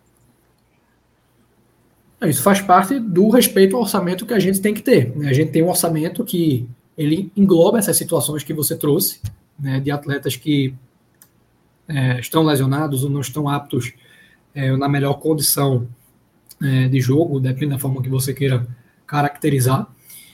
E a gente precisa fazer a composição de folha com essas considerações. É uma obrigação do Náutico. É uma obrigação do Náutico. E por isso que a gente precisa fazer uma prospecção mais aguçada. É por isso que a gente precisa procurar ah, certas potencialidades que a gente possa é, incrementar com o trabalho técnico, com o trabalho de análise. Essa é uma parte relevante, eu diria, do nosso trabalho. Aí a gente tem o Brian, numa situação que é um protocolo de relesão, uma perspectiva de médio prazo. A gente tem o Léo, é, que é uma situação também de médio prazo. A gente tem o Souza, que é um atleta que está conosco, está trabalhando. E a gente tem um diagnóstico claro né, da defasagem que o Souza chegou, vindo no campeonato que estava em andamento. Eu, particularmente, tenho muito essa visão de que é um pouco prejudicial você trazer atletas em um determinado momento, a despeito da qualidade técnica que eles tenham. E a gente vê o Souza é, entrando naquilo que a gente julga estar perto do ideal nesse momento, nessa primeira semana. É, a gente teve um. Na volta de Arapiraca, né, foi realizado um jogo treino do G2, vamos colocar assim, que é o, o, grupo de atletas que jogou uma minutagem menor do que 45 minutos contra o, o, contra o Asa de Arapiraca, e a gente viu o Souza é, performando bem. Ele já está numa, numa semana muito mais mais leve do ponto de vista de mobilidade, questões que a gente viu uma trava, foi diagnosticado uma trava ao longo da Série B, e na volta dele o que era natural, né, o que era natural depois das férias. E a gente tem todo o intuito de potencializar, potencializar o jogador, usufruir do lastro técnico que ele dá, é, e trazer ele para a melhor performance que ele possa entregar. Ele vai ser uma parte desse processo. E aí, gente? Vamos, vamos para mais pergunta aqui, então, do, do Superchat. Deixa eu pegar aqui. É, que era pergunta, que inclusive, uma... do, do Rodrigo sobre a procura por reforços com o Murici. O pessoal, é uma, uma mística do Náutico, falar de São Paulo, Murici, reforços. Lucas Perry veio de São Paulo ano passado. Vamos perguntar ao Rodolfo. Foi feito alguma consulta a São Paulo, algum mapeamento de atletas do São Paulo, algo relacionado a isso, Rodolfo? Boa. Que pode ser falado, claro. Não, não tem, não tem problema. Cara, assim, o Murici é um cara que sempre se colocou à disposição para ajudar, essa é reputação que ele tem. Eu acho que é um cara que sempre gostou né, de fazer esse tipo de trabalho. E, curiosamente, né, assim, até pelo peso do nome que ele tem, existiram casos que não deram tão certo, é, talvez justamente por ser, ninguém ser infalível, é, e que não entram tanto na conta. Então, não é, ah, o Murici indicou. O Náutico tem que fazer essa análise para entender se o jogador é adequado ou não, e efetivamente a gente procurou o Murici para um determinado atleta da base do São Paulo. É um atleta que era capitão no time sub-20 de Alex, e esse jogador não estava apto para empréstimo. Um jogador que a gente prospectou, que a gente fez a consulta né, para entender se ele poderia vir. Ele não estava apto, é o que eu digo, não é bater na base porque vai ter todo mundo sobrando lá. O São Paulo tem outros planos, é um atleta que pode ser incorporado ao profissional, que já jogou no time profissional. Da mesma forma, a gente prospectou o atleta do Palmeiras. Esse atleta tinha uma proposta de venda milionária que o Palmeiras não aceitou, porque tinha a convicção que poderia maturar. Esse atleta pode se juntar ao profissional também, ele pode ser vendido por um valor maior. Então não adianta eu estar tá pedindo qualquer jogador, porque em toda base vão ter sobras e não necessariamente essas sobras vão é, agregar. Eu falei antes aqui, Furlan, por exemplo, de uma mensagem que eu recebi, ah, tem que trazer esses jogadores por empréstimo, é Marco Antônio, Netinho. Uhum. Netinho o Náutico anunciou em 5 de janeiro, o Marco Antônio ele só chegou para o Náutico em 2004, lá em fevereiro, o Rony no Cruzeiro, ele chegou no 30 de dezembro. 30 de é, dezembro esse, esses atletas, né, que têm um potencial maior de ajudar, eles geralmente são disputados, eles são avaliados até o momento final, ah, vai vai estar tá conosco ou não vai, para quem a gente vai emprestar. E se você olha na Série C, isso é mais difícil. Pega o Náutico de 2018. Quem, quem eram os jogadores emprestados para outros clubes? Eram Thiago Enes pelo Flamengo e Brian pela Chapecoense, não teve mais ninguém. Em 2019, quem é que tinha? Álvaro, que chegou emprestado pelo Internacional somente na Série C. Não é muito interessante para clubes que têm essa vitrine colocar atletas na Série C, porque tem muita demanda de Série B, de Campeonato Paulista, de times de Série A. O Náutico na Série A, incontáveis atletas que chegaram emprestados, incontáveis. É, a lista é muito maior do que quando estava na Série B é, ou quando estava ou quando estava na, na Série C, sobretudo na Série C. Ô, ô Rodolfo, é... eu tenho, um, Fala aí, eu, tenho uma questão, eu tenho uma questão para tu que me causa certa curiosidade. É, eu, primeiro eu queria saber se, se tu entende que isso deva ser decidido por, pelo departamento de futebol. Aqui é ignorância minha, eu não sei. Mas tu vai dizer se isso tem que ser decidido pelo departamento de futebol ou se é algo que vem da presidência. E depois tu vai me responder se isso foi levado em consideração. Que é a situação de Souza. Souza, como eu, a, a última pergunta que eu fiz, eu falei sobre é, a questão da folha salarial do Náutico já ser baixa. E a gente sabe que Souza é o maior salário do elenco. E é um jogador que, opinião minha, produziu muito mal na, na Série B no ano passado. E tinha uma proposta para a Souza diminuir o salário, mas mesmo diminuindo o salário, é um salário que chega ao dobro da média salarial, salarial do resto do elenco. A situação de Souza, para ele continuar no elenco e você ter que fazer todo o seu planejamento de montagem de elenco contando com ele, ou uma opção dele se desvincular do Náutico isso vem da presidência por ser um contrato grande, por ser um, um, um, o maior contrato né, do elenco, ou é uma decisão que é tomada pelo departamento de futebol? Vocês que decidiram. E a outra pergunta já é essa. Houve essa. essa assim, houve uma discussão sobre a hipótese de não continuar com ele, por exemplo? Eu vou te dar o roteiro exato de como aconteceu, cara. Primeiro aspecto é que ele assinou um contrato com o Náutico lá atrás que é até o final de 2023. Isso é um, um vínculo que existe.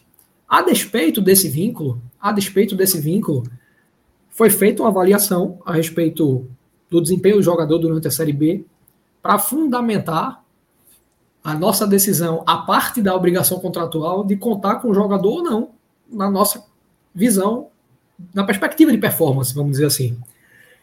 E, de forma independente dessa avaliação contratual, foi avaliado, sobretudo pela comissão técnica, que ele tem a condição de performar. Existe uma, um peso muito grande, em nossa visão, em nossa visão do departamento de futebol como um todo, de comissão, da defasagem física que ele tinha e do quanto isso comprometeu a capacidade dele de performar.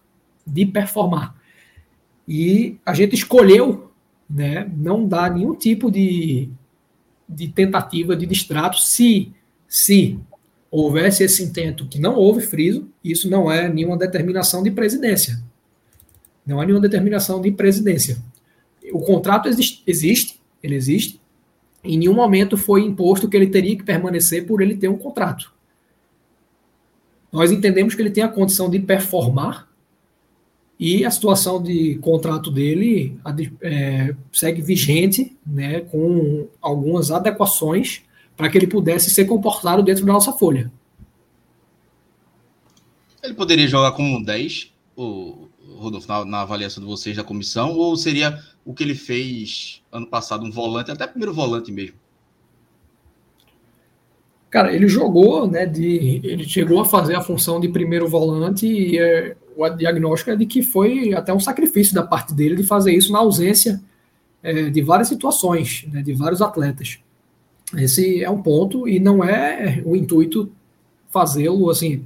Pode acontecer dele jogar de camisa 10, pode acontecer dele jogar como primeiro volante. Se eu disser que ele não vai jogar e acontecer, pode dizer que eu disse que ele não jogaria, sendo que é, pode acontecer circunstancialmente, como aconteceu no passado, mas não é o intento que se tem para ele. Se vê o Souza como é, no, no, aspecto funcional, né, de, da função dentro de campo posicionalmente, como esse segundo volante. É onde a gente acha que ele entrega mais, é onde a gente entende que ele tem se sente mais à vontade para jogar, é onde a gente entende que ele vai conseguir performar. É, eu lembro do ano passado, Rodolfo, quando tu falou de Poveda, em um texto bem legal que tu colocou no NE45, falando de que Poveda, por exemplo, até pelo histórico da torcida, pelos números, se fosse contratado pelo Náutico, seria, digamos, esculhambado, a torcida não iria gostar. Então, é... o, Poveda era terceiro, o Poveda era terceiro reserva no time aspirante do Atlético, cara. Pronto, aí vê, o tipo... eu, só para poder chegar aqui, mas, mas complemento, fala, fala aí para eu poder complementar. Não, é, mas é confirmando exatamente o que você comentou, cara. Ele, é, se for olhar só os números nu e cru ali do, do Poveda, ele era terceiro reserva aqui, cara. Pronto, é, é... ninguém sabe como, do nada. O efeito Poveda hoje no mercado é maravilhoso. Todo mundo quer um efeito é... Poveda no time. No, no, texto de, de, Rodolfo se fala né, que é um processo que, inclusive, é um processo contínuo né, da diretoria do, do Sampaio Correia de trazer bons atletas, de conseguir mapear bem e esses jogadores conseguem ter boa projeção.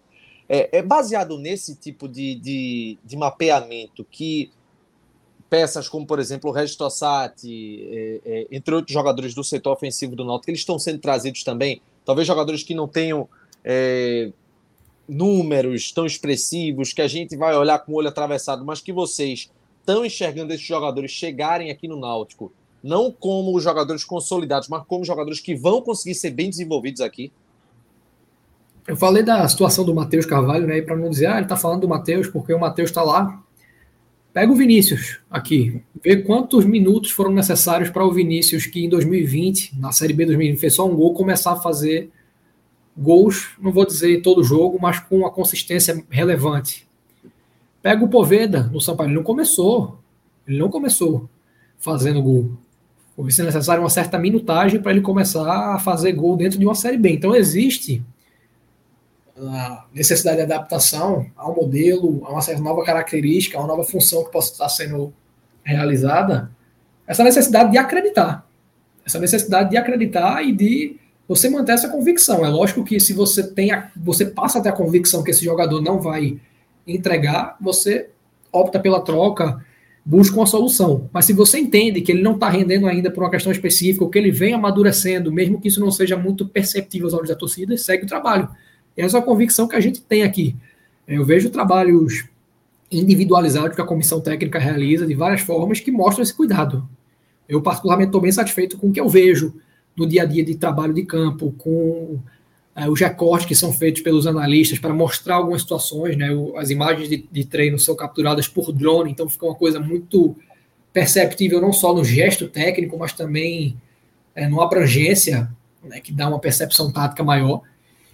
E no trabalho individualizado da comissão, é do Pedro chegar num determinado atleta, é, não vou citar nome, que eu acho que gera uma exposição, mas, cara, teve algum treino, eu não me lembro se foi na última semana de Série B ou na primeira semana de, de, de, de pré-temporada, mas foi um, uma, um trabalho de jogo reduzido em que um determinado atleta recebeu é, a bola, ele demonstra, vinha demonstrando dificuldade muito grande no giro, né, e ele fez o, o gol na atividade girando, né, e aí veio o feedback.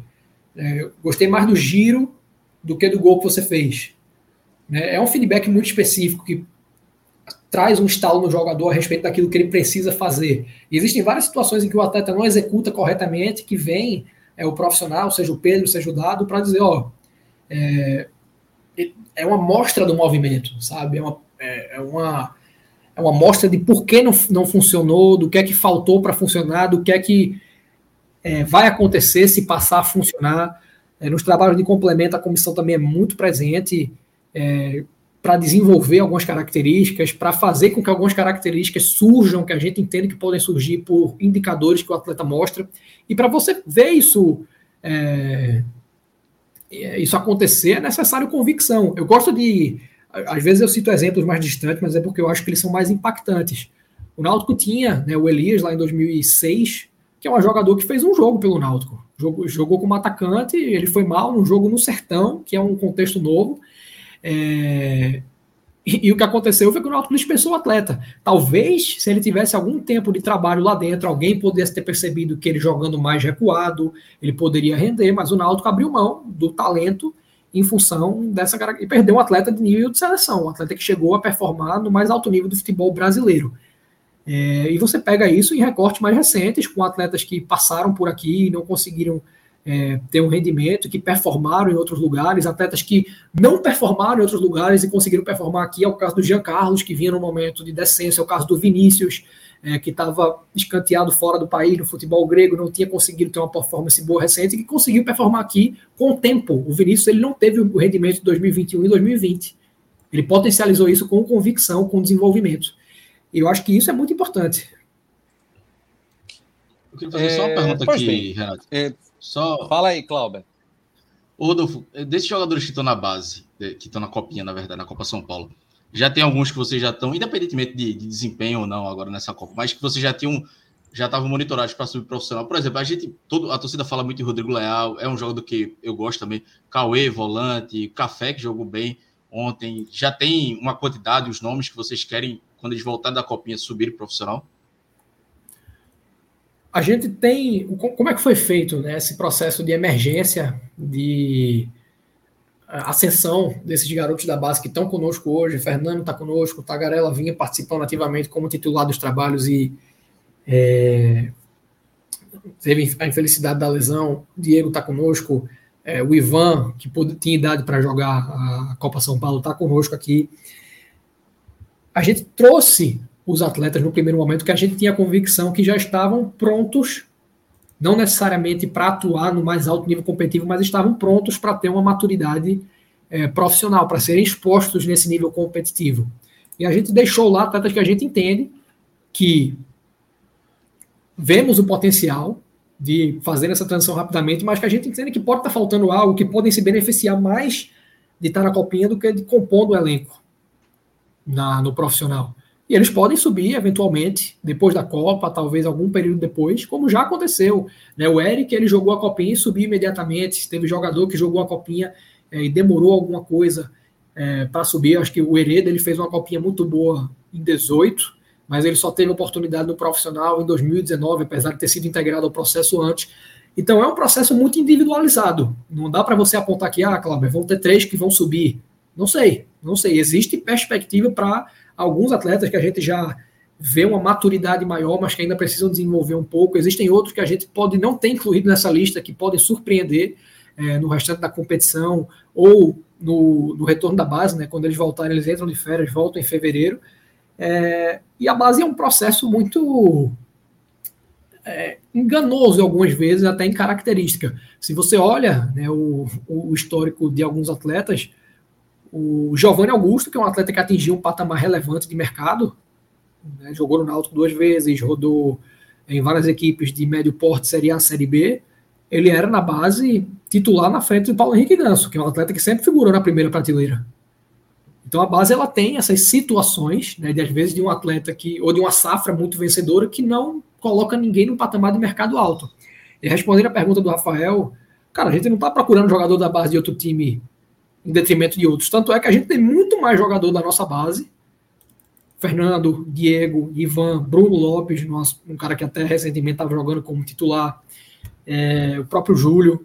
A gente teve o Rodrigo Leão, o Leandro Cauã treinando entre os profissionais. A gente tem o Caion, que voltou da copinha para suprir a lesão é, do Tagarela. E a gente tem um atleta trazido emprestado da base de outro clube. Né? O Gabriel Santiago ele veio emprestado pelo Vitória, mas ele já tinha feito parte de um contexto profissional. Então, é basicamente essa leitura.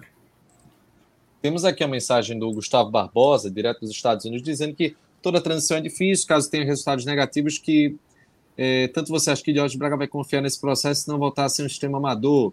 Vai doer, mas esse processo tem sido é, correto. Foi como o Manuel aparentemente disse, né, no outro comentário, de que é uma estratégia arriscada, mas é uma estratégia, né, é um critério, coisa que antes de você entrar pela sua avaliação não existia. Não é isso, Rodolfo? É, pensando aqui com todo cuidado como responder, claro. para dar o maior grau de satisfação. Cara, toda a autonomia que foi dada, ela foi dada de uma maneira, ela vem sendo dada de uma maneira muito consistente. O que é que acontece a nível de relacionamento com o presidente Diógenes Braga? É, Diógenes é um cara que foi vice-presidente de futebol por quatro anos e tem uma rede de relacionamentos considerável. É um cara que recebe muita coisa porque chega espontaneamente. E o que é que acontece?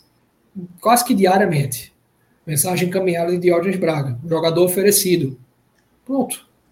É, é passado para avaliação é passado para que a gente faça essa caracterização e a gente tome a decisão em cima do que chegou para ele. Não porque ele está prospectando, não porque ele está se metendo, mas porque chega.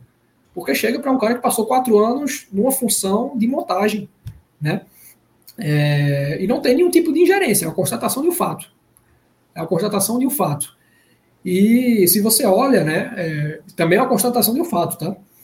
Independente de ter funcionado ou não, é uma avaliação é, que cada um pode fazer, mas o Náutico é um clube que eu até brinquei com o Dado na, no primeiro dia, eu não conhecia Dado, acompanhava, mas não conhecia, e no primeiro momento eu trouxe, cara, é um desafio tanto que você tem aqui, porque você está iniciando a temporada num clube que é, não começa e termina a temporada com o mesmo treinador desde 2004. São quase 20 anos sem começar e finalizar uma temporada com o mesmo treinador. Então é um desafio. É um desafio. É... E esse é um desafio do treinador. Mas se você olha, os dois treinadores mais longevos do Náutico, é, que não começaram e terminaram a temporada, mas foram os mais longevos, até mais do que quem começou e terminou, que foi o Zé Teodoro em 2004, foram Márcio Goiano e, e Gilmar Dalpozo. Talvez o Gilmar é, ele ficou mais tempo que o Márcio, mas no tempo útil, considerando que teve uma, é, uma Pandemia, paralisação, né? é, ele teve um tempo útil menor. Mas são os dois treinadores mais longevos, porque houve uma sequência de trabalho.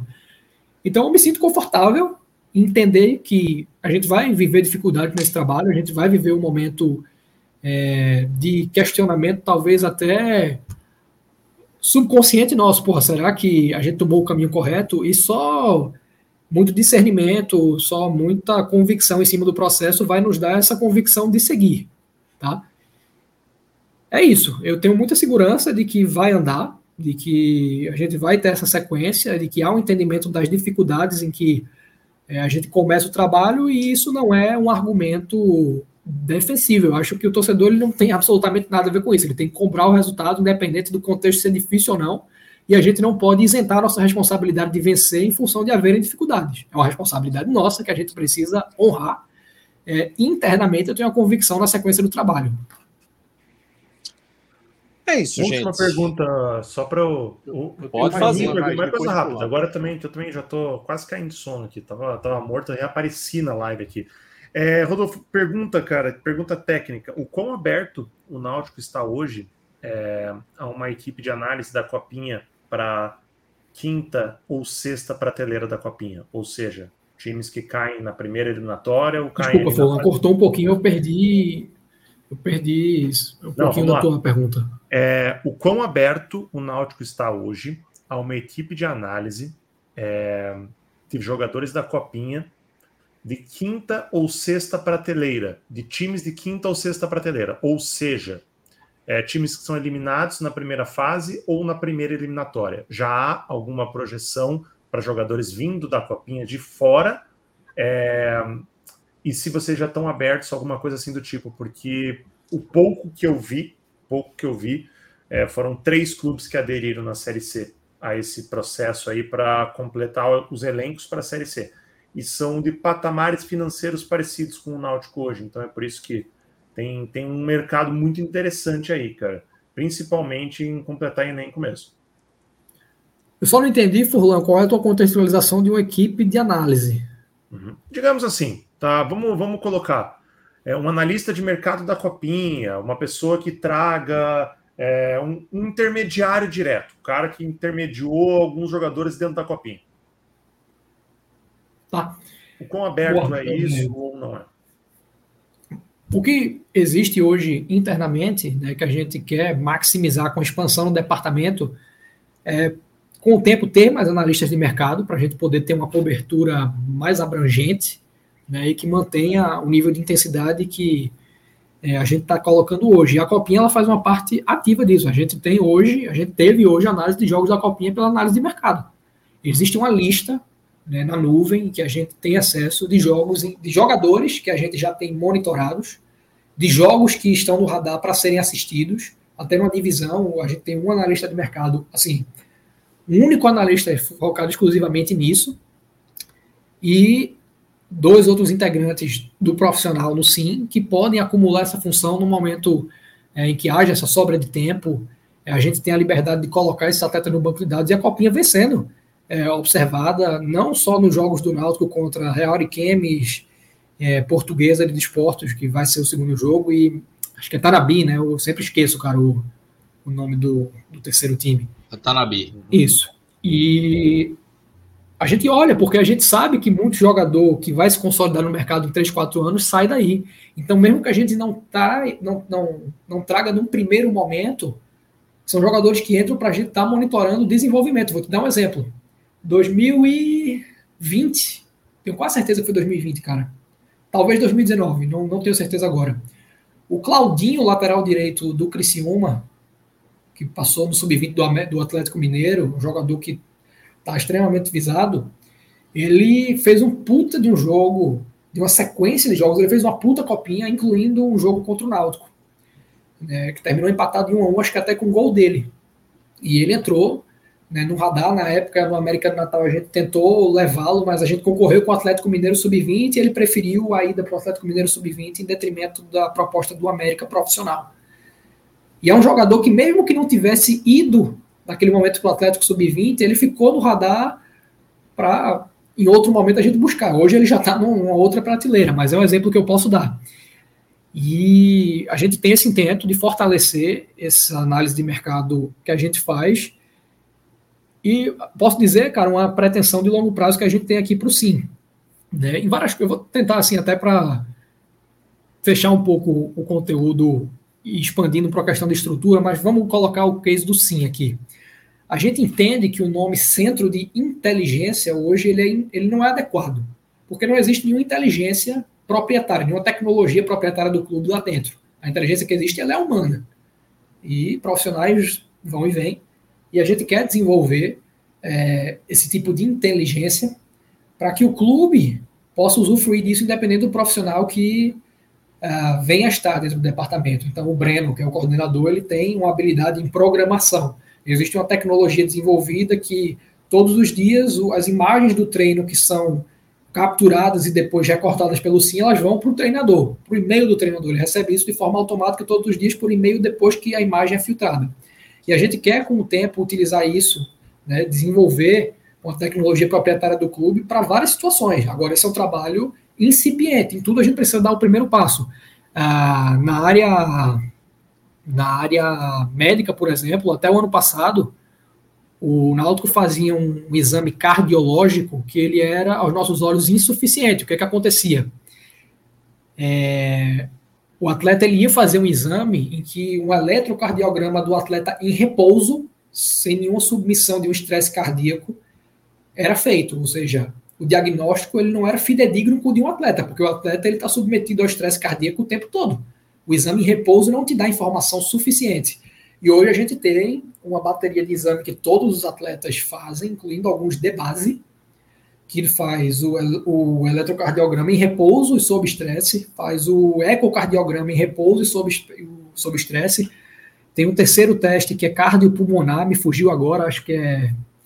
Porra, não vem o nome, velho, eu sempre esqueço, mas é um teste cardiopulmonar que dá muita informação para que a gente tenha uma cobertura de potenciais doenças, hipertensão, problemas pulmonares que dá um diagnóstico muito preciso a respeito dos atletas, para a gente entender se há algum déficit que o, o, exame, como era feito, não capturava. É uma bateria completa, né, que nos dá um quadro muito claro, e a gente quer potencializar isso para outros tipos de exames, só que a gente não vai conseguir fazer tudo no primeiro momento. A gente não vai conseguir fazer tudo no primeiro momento. Mas existe, é, hoje, uma série de projetos, até arquitetônicos mesmo. A gente hoje tem no, no CT a gente não tinha até um mês atrás uma jacuzzi. Essa jacuzzi ela foi trazida para trabalhos de crioterapia, de recuperação é, com gelo, né, depois das atividades. Essa jacuzzi ela já está operacional. E a gente tem planos para uma piscina, uma piscina com três profundidades para diferentes situações, condicionamento, é, recuperação. E tudo isso ele não vai ser executado hoje por carência de recurso. Mas por que, que os projetos já estão prontos ou alguns outros muito próximos de estarem fechados? Porque no momento que os recursos entrem, seja com classificações em Copa, com acesso, a demanda por recurso ela é muito, ela urge, ela brota de todos os lugares. E se, se a gente for esperar o projeto ser feito para o momento que o recurso entrar, quando o projeto estiver finalizado, o recurso vai ter ido embora. Então os projetos já estão prontos e com é, o orçamento claro para aquilo que a gente precisa. Para esse projeto eu preciso de tanto. Para esse projeto aqui eu preciso de um pouco mais. E a gente vai adequando isso mediante outras necessidades do clube. É, um, um, amigo meu aqui tinha comentado comigo nessa história de busca por reforço, tinha falado o nome de Eliezer, que acho que foi de Santa Cruz, né? deixou Santa Cruz, rasgou elogios para ele, disse: pelo amor de Deus, indiquem Eliezer para o Náutico. Eu, particularmente, não acompanhei tanto Santa, então não tenho muito a falar a respeito dele, Eliezer mas foi tá... dado uma sugestão. Eliezer está se oferecendo ao Náutico desde o ano passado. A turma também tem uma tara pro jogador do Santa Cruz que, pelo amor de Deus. Mas, Deixa eu fazer cara, a, a última para fechar a tampa do caixão, Renato. não, pelo amor de Deus, não vamos falar de caixão, não. não Vá, faça. Fechar a tampa do programa. É, é, é, muito simples. Rodolfo, fala como foi a tua agenda de trabalho hoje e termina dizendo onde é que tu tá agora. Aí, aí expõe, mas vamos lá. É, eu o dia hoje foi de um treino indoor para alguns atletas pela manhã, né, trabalho de academia, de força.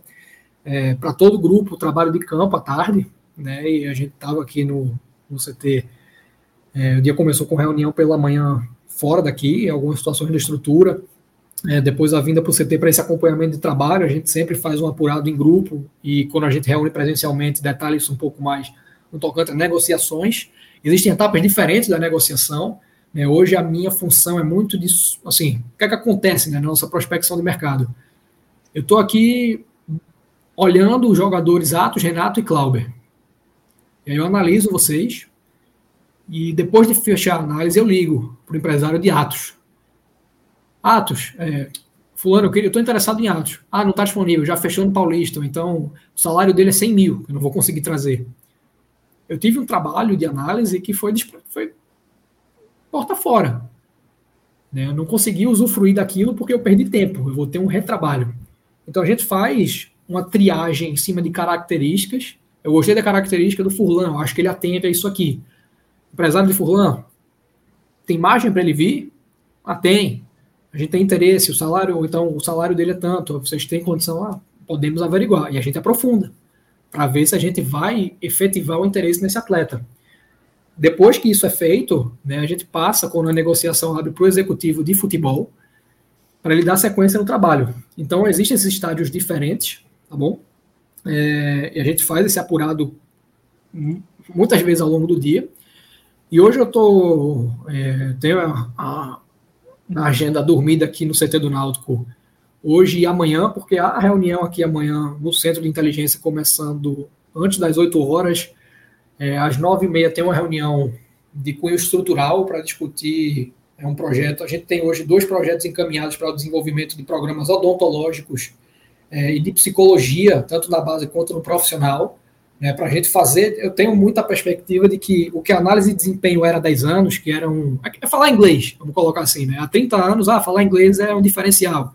Hoje é pré-requisito, em várias situações. Não é, não é algo que te diferencia, é algo que te nivela. Né? a análise de desempenho era isso, há 10 anos, era um diferencial. Hoje é pré-requisito. Todo mundo tem, todo mundo precisa ter. Né? A gente entende que a psicologia ela vai ser isso daqui a 10 anos. Hoje ela é um diferencial que a gente está tentando desenvolver em várias frentes, para diferentes situações, e daqui a 10 anos ela vai ser um pré-requisito. A gente quer para a vanguarda disso.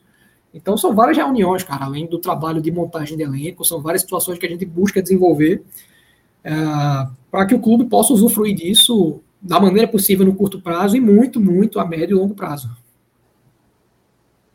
É, antes da gente acabar a live, eu vou passar aqui um, um recado rápido para você que está aqui acompanhando a, a, nossa live, que na descrição do nosso vídeo tem os links do bolão, tanto do Pernambucano quanto do bolão da Copa do Nordeste. Amanhã já começa a Copa do Nordeste, então corre para fazer sua inscrição.